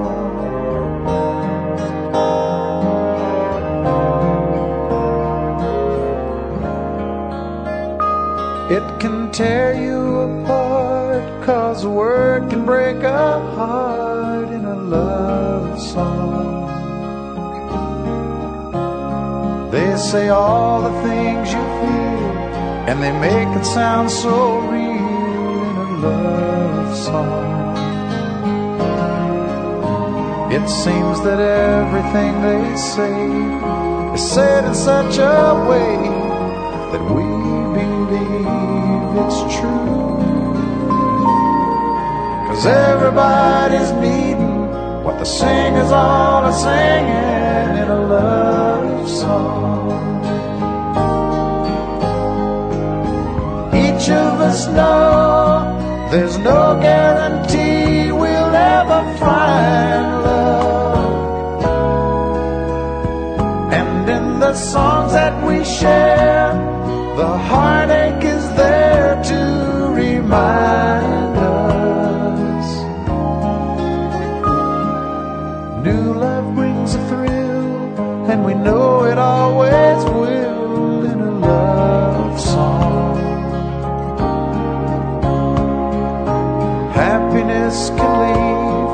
but it helps if we believe in a love song.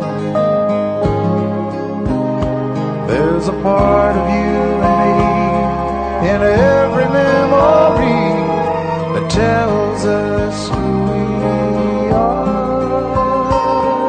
And everybody's needing what the singers all are singing in a love song. Everybody's needing what the singers all are singing in a love song. Frecuencia primera.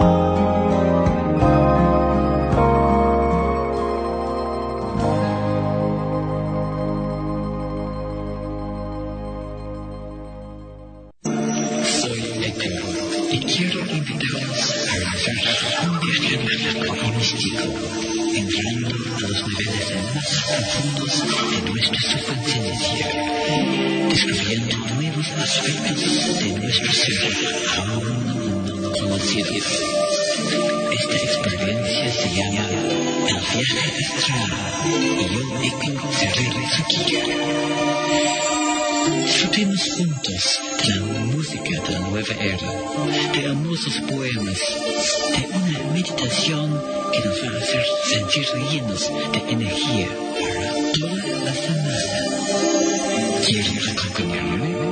Bueno, es aquí. Nos espera.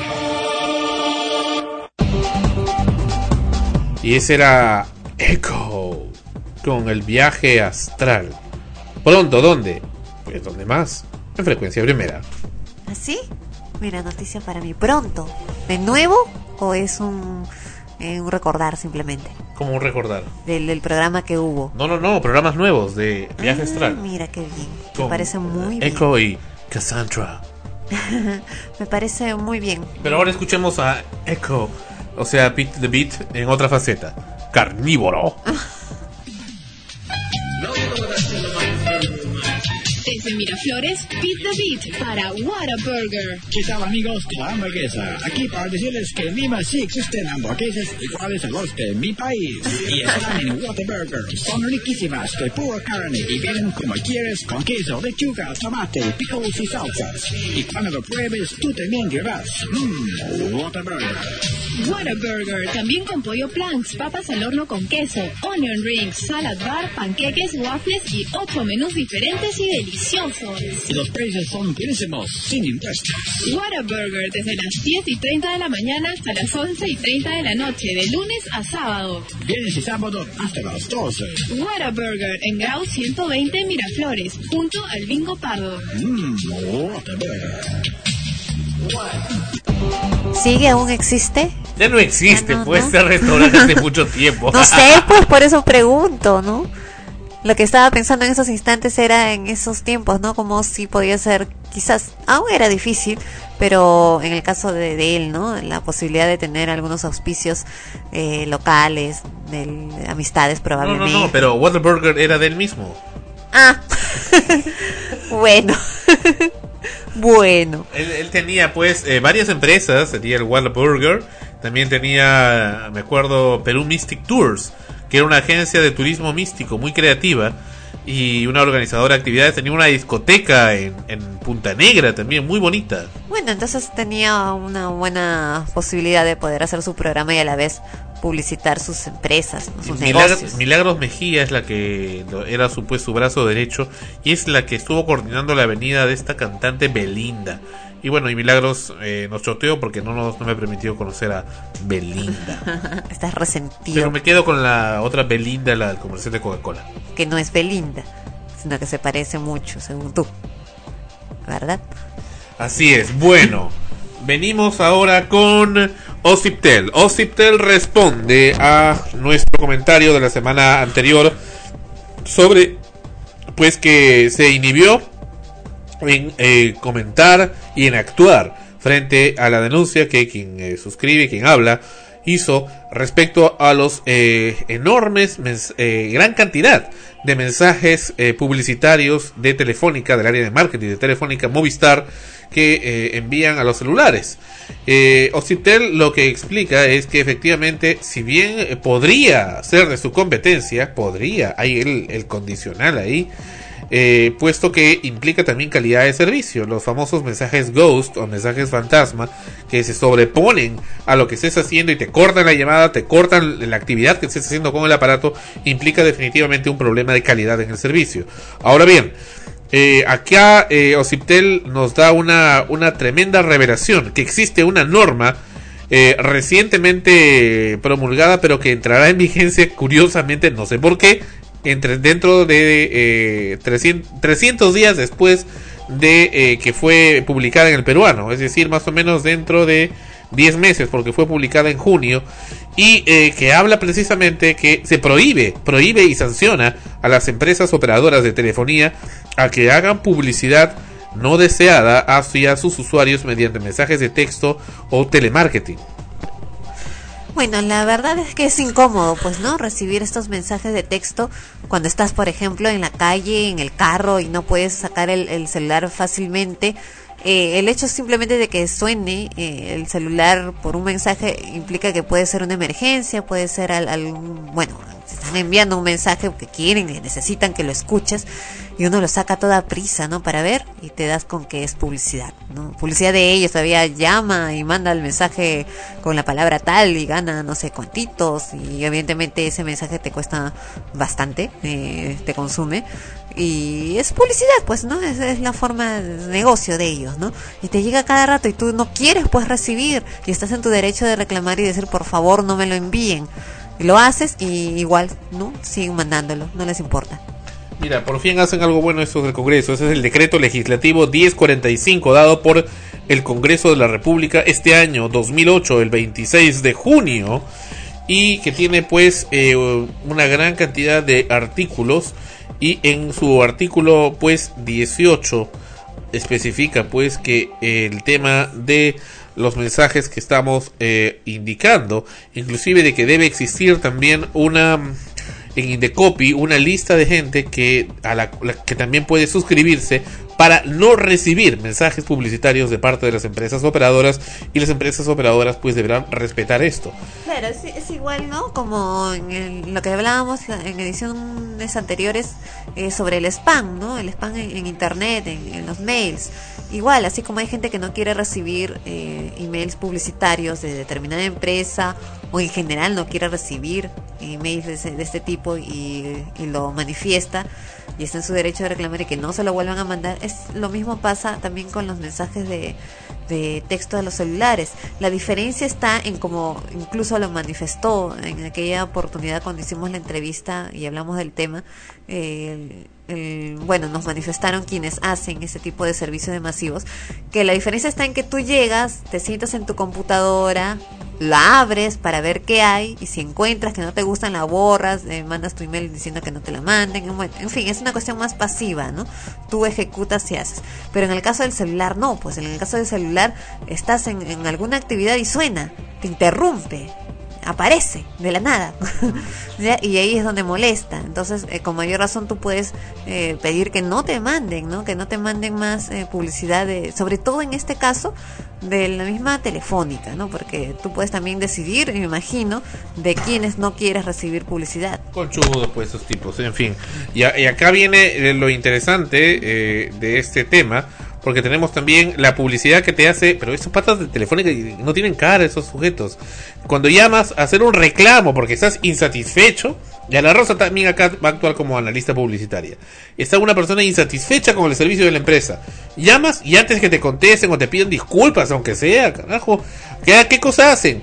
Agarran y te, te yucan la publicidad y te gritan este aproveche que no sé qué carajo oye no soy sordo escuchemos acá porque usted seguramente no me lo cree escuchemos escuchemos esta es una llamada efectuada esta semana hace tres días al 104 de Telefónica escuchemos vamos a escuchar algunas partes Bienvenidos a Telefónica del Perú. ah muy bonito Para información de Fonoya, marque 9. Para dúos y tríos, marque 0.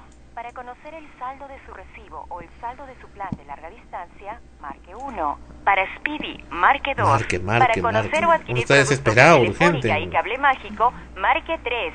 Para gestiones de preselección, larga Oh distancia, tarjeta Hola Perú y tarjeta 147, marque si marcas 4. equivocado, tienes que Para regresar. trámites, marque 5. qué pasó se cortó a ver Mes, consúltale a cualquier aló asesores. ah ya escuchemos esta parte te ponen esa musiquita Aló.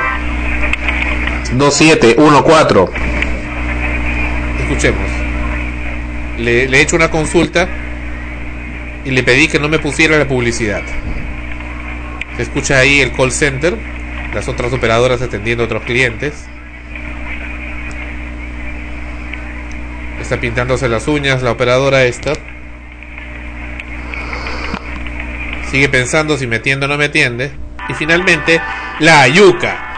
Te ponen acá la musiquita y Aló. luego el grito. Y yo digo, aló pues. Aló. Friega, ¿no? Te escucho ahora. Y ahorita, ahorita viene el, el grito. Nunca fue tan hablar por teléfono. Compra ahora tu nuevo equipo inalámbrico Aló. Electric por solo 14 soles con 20 Aló. mes. Consúltale a Yo no quiero cualquiera esa de nuestros publicidad. asesores. Y sigue. y ahora, ahora da risa, ¿no? Pero molesta. Claro, eh, eh, el asunto es ese, Aló. pues no, el que menos que llama a telefónica, la verdad es que llama porque quiere reclamar algo. Y sigue, mira. Aló. Nuevo equipo inalámbrico General Electric por Y tú sigues 14 gritando, soles con 20 como si te fueran a Y no te, escuchar. no, y no te pone, y te ponen la misma publicidad. ¿Qué sentido tiene que te ponga la misma publicidad? ¿Tú crees que con la insatisfa- insatisfacción que es un cliente de ese estado va a comprarte ese teléfono General Electric? Aló. Nunca fue tan Caramba. teléfono. Compra ahora tu Que no fuera tarado para que le pongan tantas veces el mismo comercial. soles con 20 Aló. Consúltale a cualquiera Aló. Para comedia. Y es real, ¿ah? No, no ha sido preparado ni nada. Aló. Tú te ríes, pero es la verdad. Aló.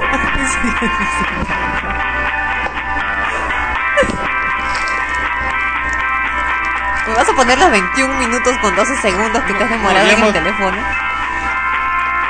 Ahora, a, a- a todo esto una pregunta. En esos 21 minutos 12 segundos, Caramba, ¿respondieron lo que estabas pidiendo? Ya lo escucharás. Ve, ahí hemos colgado, hemos vuelto a llamar. Bienvenidos a Telefónica del Perú. Para información de fono. Estimado cliente, por su seguridad, esta llamada podrá ser grabada. O sea que encima la graban y no se corrige. Aló. Buenos días, señorita Medina, le saluda. Señorita, este, necesito saber, por, favor, el... est- Ahí se le habíamos pedido algo a esta señorita y se negó a pasarnos con el supervisor. Escuchemos. de tres minutos. Voy a cortar. Llamada. Disculpe la molestia. Escuchen esto. Después de esperar, esperar esa música, escuchen esta grabación. Es nueva. En estos momentos, por causas ajenas a nuestra voluntad, no podemos atender su llamada. Disculpe la molestia. Qué buena. O sea, o sea, vete a la M. 19 de julio, son las 12 con 53 minutos. Insistimos. Sí, dos reclamos. Necesito saber el estado. Reitero por tercera vez, no voy a volver a, pe- a- a pedirlo. Quiero hablar con un supervisor. Nosotros no podemos pasar a un supervisor porque nosotros somos... Queda constancia, señorita, son las 12 y 56 del día de hoy, 19 de julio, y usted se ha negado a pasarme con un supervisor. Gracias. Se negó a pasarme con un supervisor. ¿Escucharon ustedes? Reporte y se ha convertido luego en reclamo. Y este reclamo hasta ahora no le han brindado una respuesta. En ese-. En fin. En fin. ¿Qué te pareció? No, lo que digo, pues no, uno llama para hacer un reclamo y te, te demoras, imagínate, ahí lo que veo 21 minutos con 12 segundos por las puras, porque al final no, no, no se resolvió nada, te pasan una llamada, otra llamada, y entre llamada y llamada eh, la publicidad, ¿no? Tediosa y, y- e irritante para quien está llamando por un reclamo. Pero, eh, pero esos patas que tienen eh, excremento en el cerebro, que tienen esos creativos. ¿Cómo se te ocurre? ¿Cómo se les ocurre? Y todavía dicen que graban la llamada. Que alguien al cual estás metiendo ese comercial, dale, dale, dale, que ya está con un nivel de insatisfacción, le incrementas el estrés encima porque se lo repites, y además que le repites el comercial una y otra vez, como 5, 10, 15, 50 veces, el mismo aviso, compre sus y se lo gritas, se lo gritas como si fuera, como si fuera una orden, como si fuera pues tu peón. Oye, compre, va. ¿Pero ¿por qué tengo que aceptar tu grito? Desde ya ese imperativo es desagradable, irrita, molesta, jode, friega. Y por supuesto que lo último que pensaría hacer es comprarlo en Telefónica. Sí, pues es- ese, ese es el detalle, es la insatisfacción de mucha gente, ¿no? Que, que sabe que el servicio es malo, que, que encima cuando vas a hacer un reclamo no te van a... Irrita, el que menos se irrita. La verdad es que muchas de las personas, desde el momento que llaman para hacer un reclamo, ya están irritados, ya están molestos por tener que hacerlo y por la demora que eso le implica. Eh, no solamente uno dice, ay, pero no te cuesta, pero y el tiempo, el tiempo también cuesta, ¿no? Eh, como esa vez, ¿te acuerdas, Sandro, que llamé porque había ingresado en mi celular, quería hacer una compra una recarga de mensajes de texto, De Movistar. ajá, y sigo los pasos que, que indican, ah, que marque uno, que marque tres, que todo, todos los pasos, ¿no? Y marqué bien porque ahí en la pantalla sale lo que has marcado, el número que has este eh, puesto, ¿no?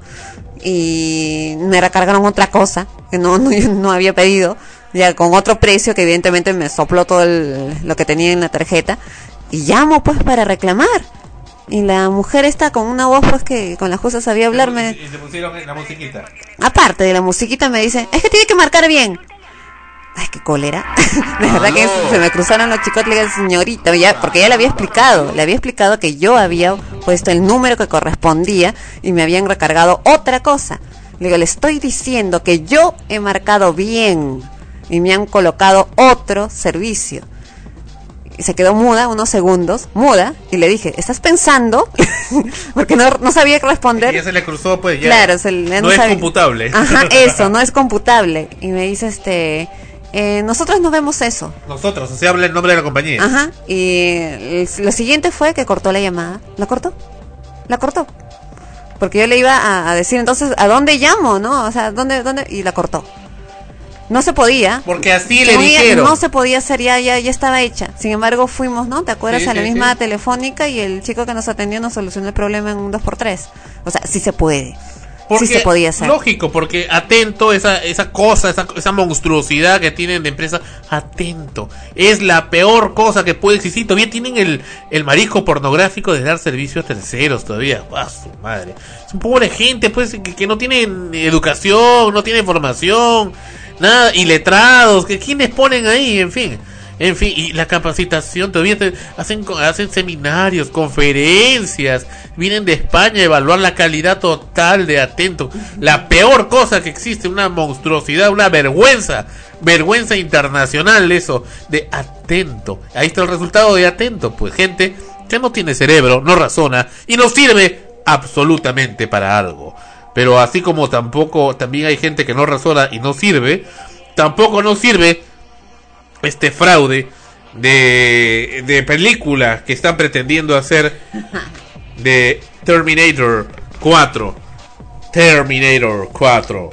Salvation. ¿Salvation de qué? ¿Salvation de qué, digo? Vamos a apreciar este, este tráiler de Terminator 4. Lo que pasa es que tú estás picón. Ahorita porque eres- vemos, ahorita porque- vemos. Lo que pasa es que tú eres, tú eres fans number one, número uno, ¿no? De- del primer Terminator, de Arnold. ¿Arnold qué? Arnold Schwarzenegger. Ya, ve, escuchemos. Esa es la, la cosa que tienen ellos de, de Arnold, apellido Austriaco. difícilmente pronunciable. Horrible, pues sin un imitador de Arnold.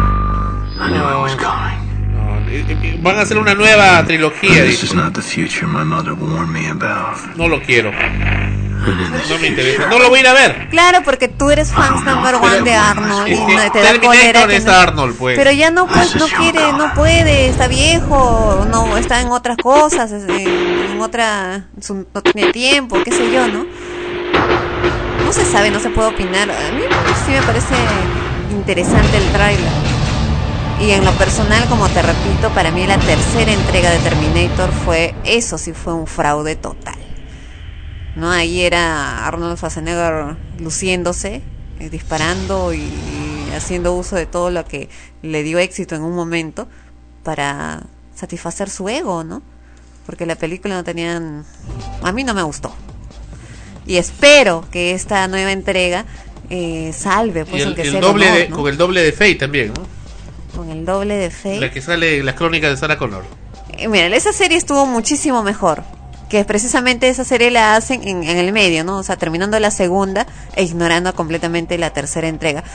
Que de verdad yo también la ignoro porque no me gustó, no me gustó la tercera entrega de Terminator y esta nueva posibilidad, ¿por qué no? Capaz es buena, así como en, las, en las otros remakes que han hecho de otras películas como Batman, Superman, Spider-Man, el increíble Hulk, por ejemplo, ¿no? Que vuelven a hacerlo y la hacen pues, con otros actores, otro director, en fin y, y por ahí sale algo realmente muy bueno, ¿no?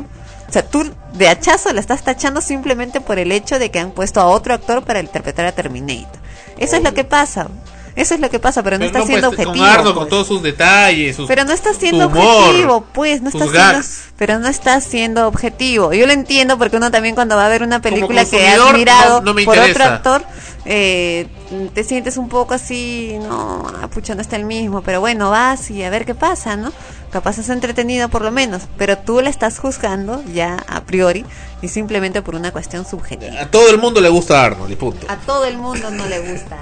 Vamos a regresar con extremos, casi lo último. Esto es Juan Luis Guerra, Naboria Daka, Mayani Macana. Y te pido, Ana Rosa, que te quedes a escuchar esa canción, Naboria Daka, Mayani Macana.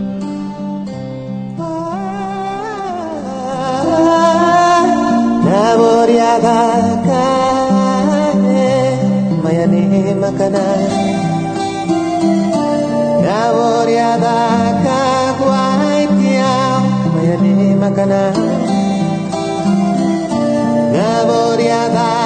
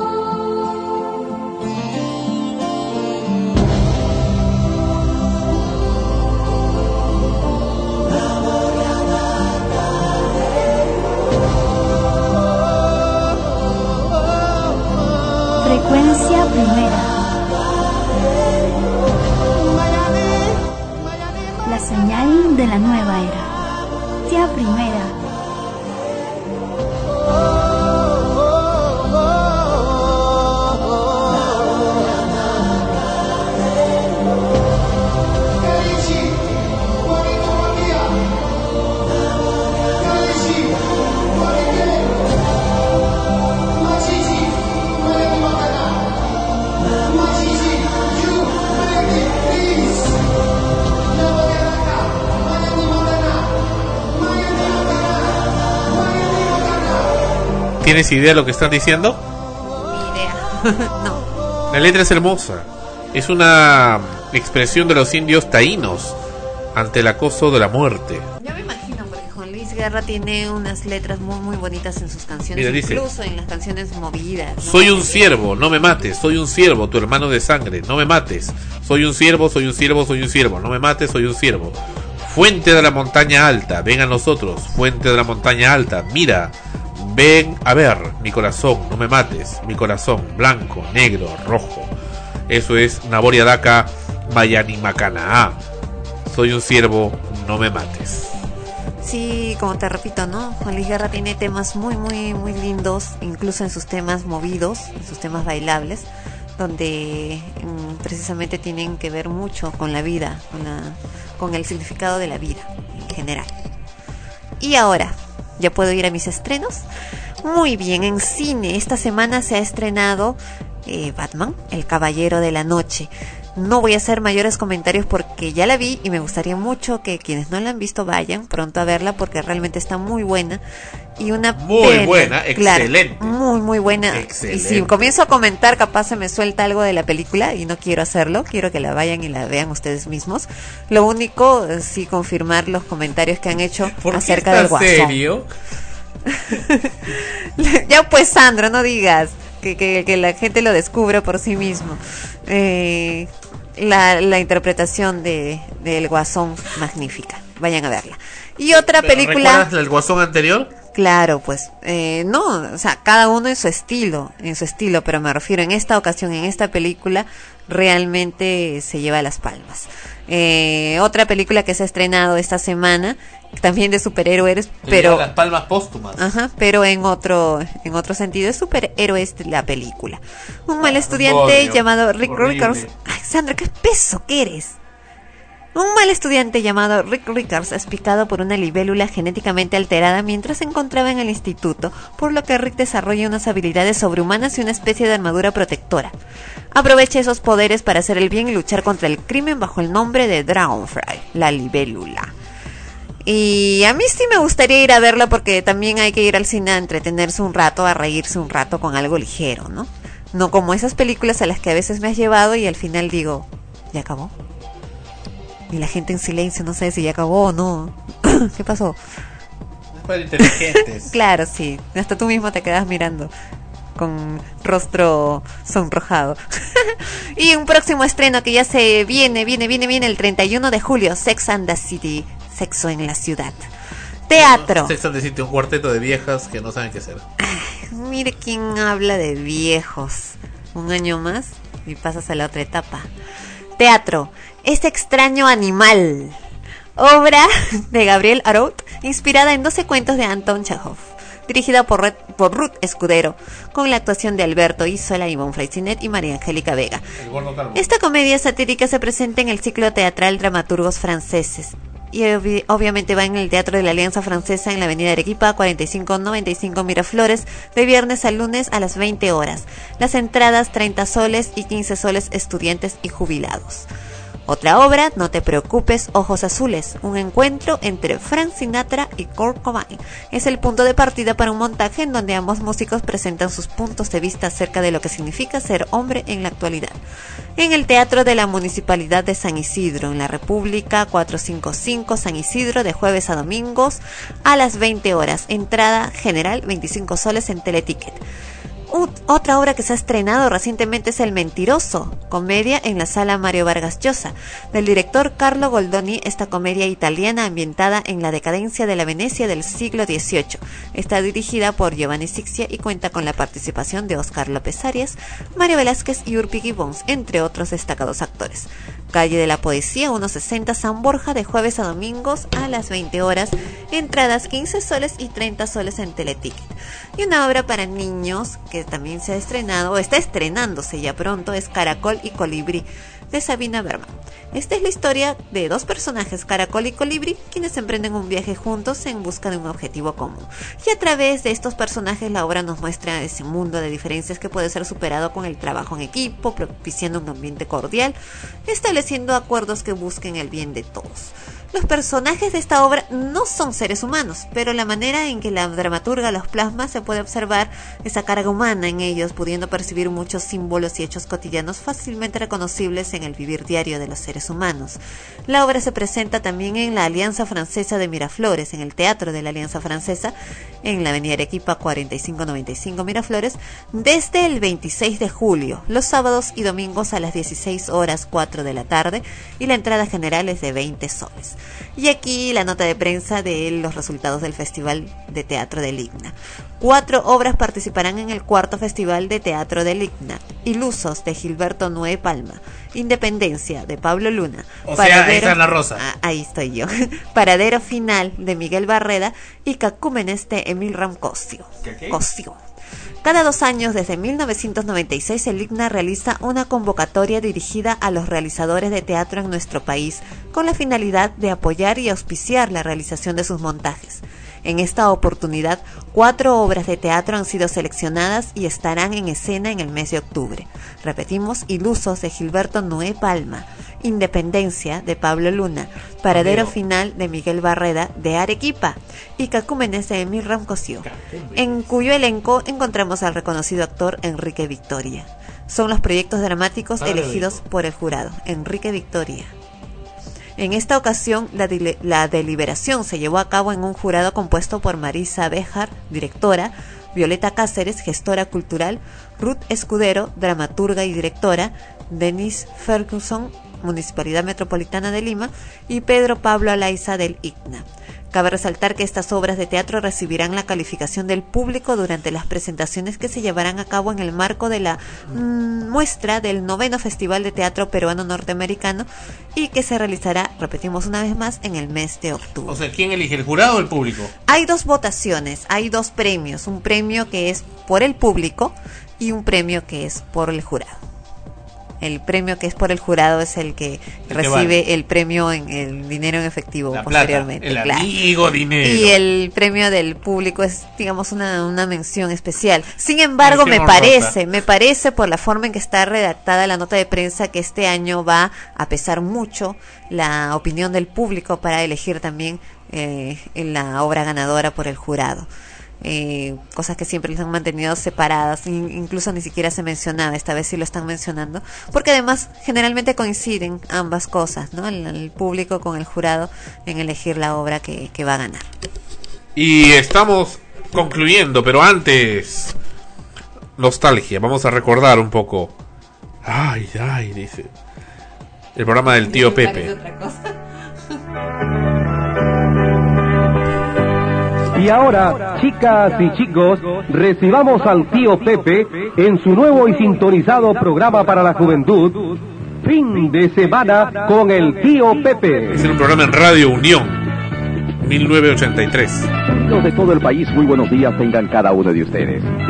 Estamos nuevamente en la sintonía multitudinaria de Unión Radio a nivel nacional e internacional. Unión, estación base de la juventud. Hemos recibido durante la presente semana muchas cartas. Muchas gracias por todas las lindas Se extraña definitivamente al tío Pepe, quienes tuvieron ocasión de escuchar y seguir sus programas. Por supuesto, no tiene pues na- nada, nada que ver con los programas que actualmente hay en la ya abandonada Onda Media. Y mi pedido musical. ¿Ah? Mi pedido musical. Ya va a entrar. Ah, al final. Lo mejor viene al final. Claro, espero que completo. América Televisión.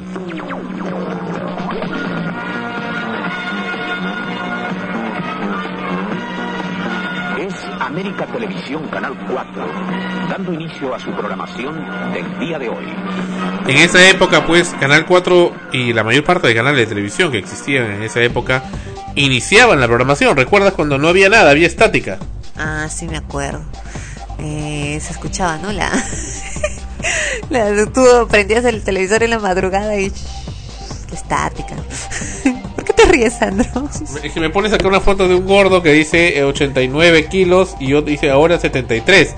Pero pues yo no peso 89, Claro, peso o sea, 140. Claro, evidentemente tú podrías hacer una publicidad de este tipo y tener muchos mejores resultados para quien lo ofrece. Porque es acá 89, 73 no es nada, ¿no? Pero sí, de que tú bajes, que te pongan tu foto ahora, ahora, ¿no? Todo el mundo diría, pero ¿cómo van a hacer? Mira, increíble. Regresamos con lo último en extremos. Esto es Miriam Hernández con Gilberto Santa Rosa. Cantan No pensé enamorarme otra vez. En extremos, en frecuencia primera, donde la emoción de la radio está.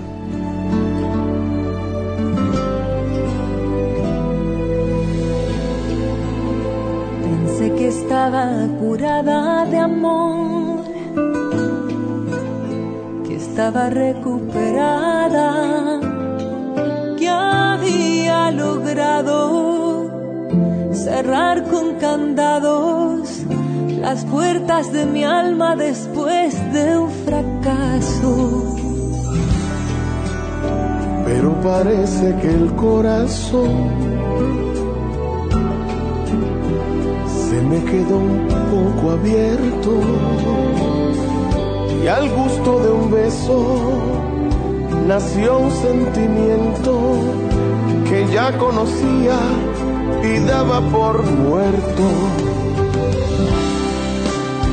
No pensé enamorarme otra vez. No pensé estar amando. Frecuencia primera, la señal de la nueva era. Me doy cuenta que empiezo a ceder y me asusta saber que camino por donde pasé. No pensé enamorarme otra vez, porque cuando lo hice sufrir, pero es fácil llegarte a querer y a pesar de tratar, no consigo dejarte de amar.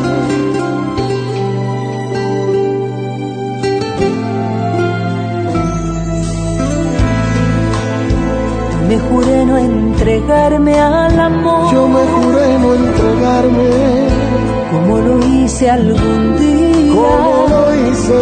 Juré que sería conmigo egoísta, pero me cambió con tus besos la vida. No pensé enamorarme otra vez, porque cuando lo hice sufrir, pero es fácil llegarte a querer y a pesar de tratar, no consigo dejarte de amar y desearte como a nadie igual, sin miedo de expresar mis sentimientos. Quiero tener conmigo siempre al despertar el cielo en cada beso y en ti todos No pensé enamorarme otra vez, porque cuando lo hice sufrir, pero es fácil llegarte a querer y a pesar de tratar, no consigo dejarte de amar.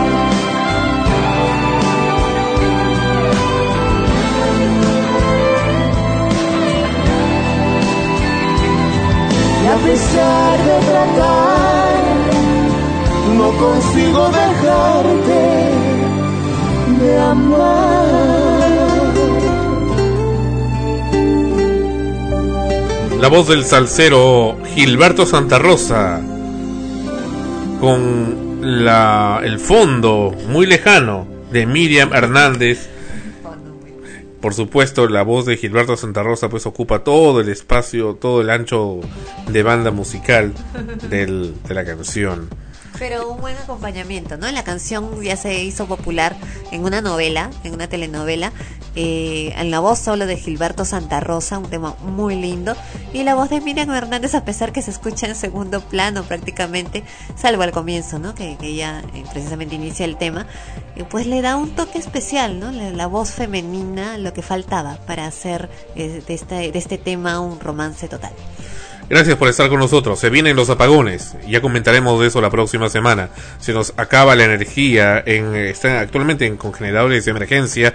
Eh, Electro Perú surtiendo energía para eh, el, el, el NOR y Luz del Sur, según las informaciones que tenemos, por problemas con el gas de camisea. Vamos a confirmar también estas informaciones, puesto que de lo contrario habrán eh, problemas en la conectividad de Internet también, puesto que no podrían salir nuestras producciones y en general eh, nada, problemas en todo, problemas en todo. Vamos a conversar de esto también la próxima semana en extremos. Gracias a quienes nos escuchan vía podcast en el earthmusicnetwork.com slash extremos y en el canal vida de earthmusicnetwork.com y donde más en frecuencia primera la señal de la nueva era en nuestra emisora. Gracias por estar con nosotros y hasta la próxima semana.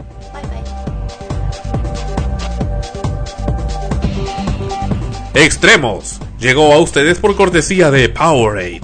Revitalízate de verdad con Powerade, un producto de Coca-Cola Company. Encuentra o ofrece la propiedad que necesites con un solo un clic. Todoinmuebles.com.pe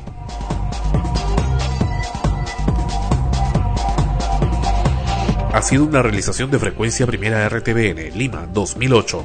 Derechos reservados.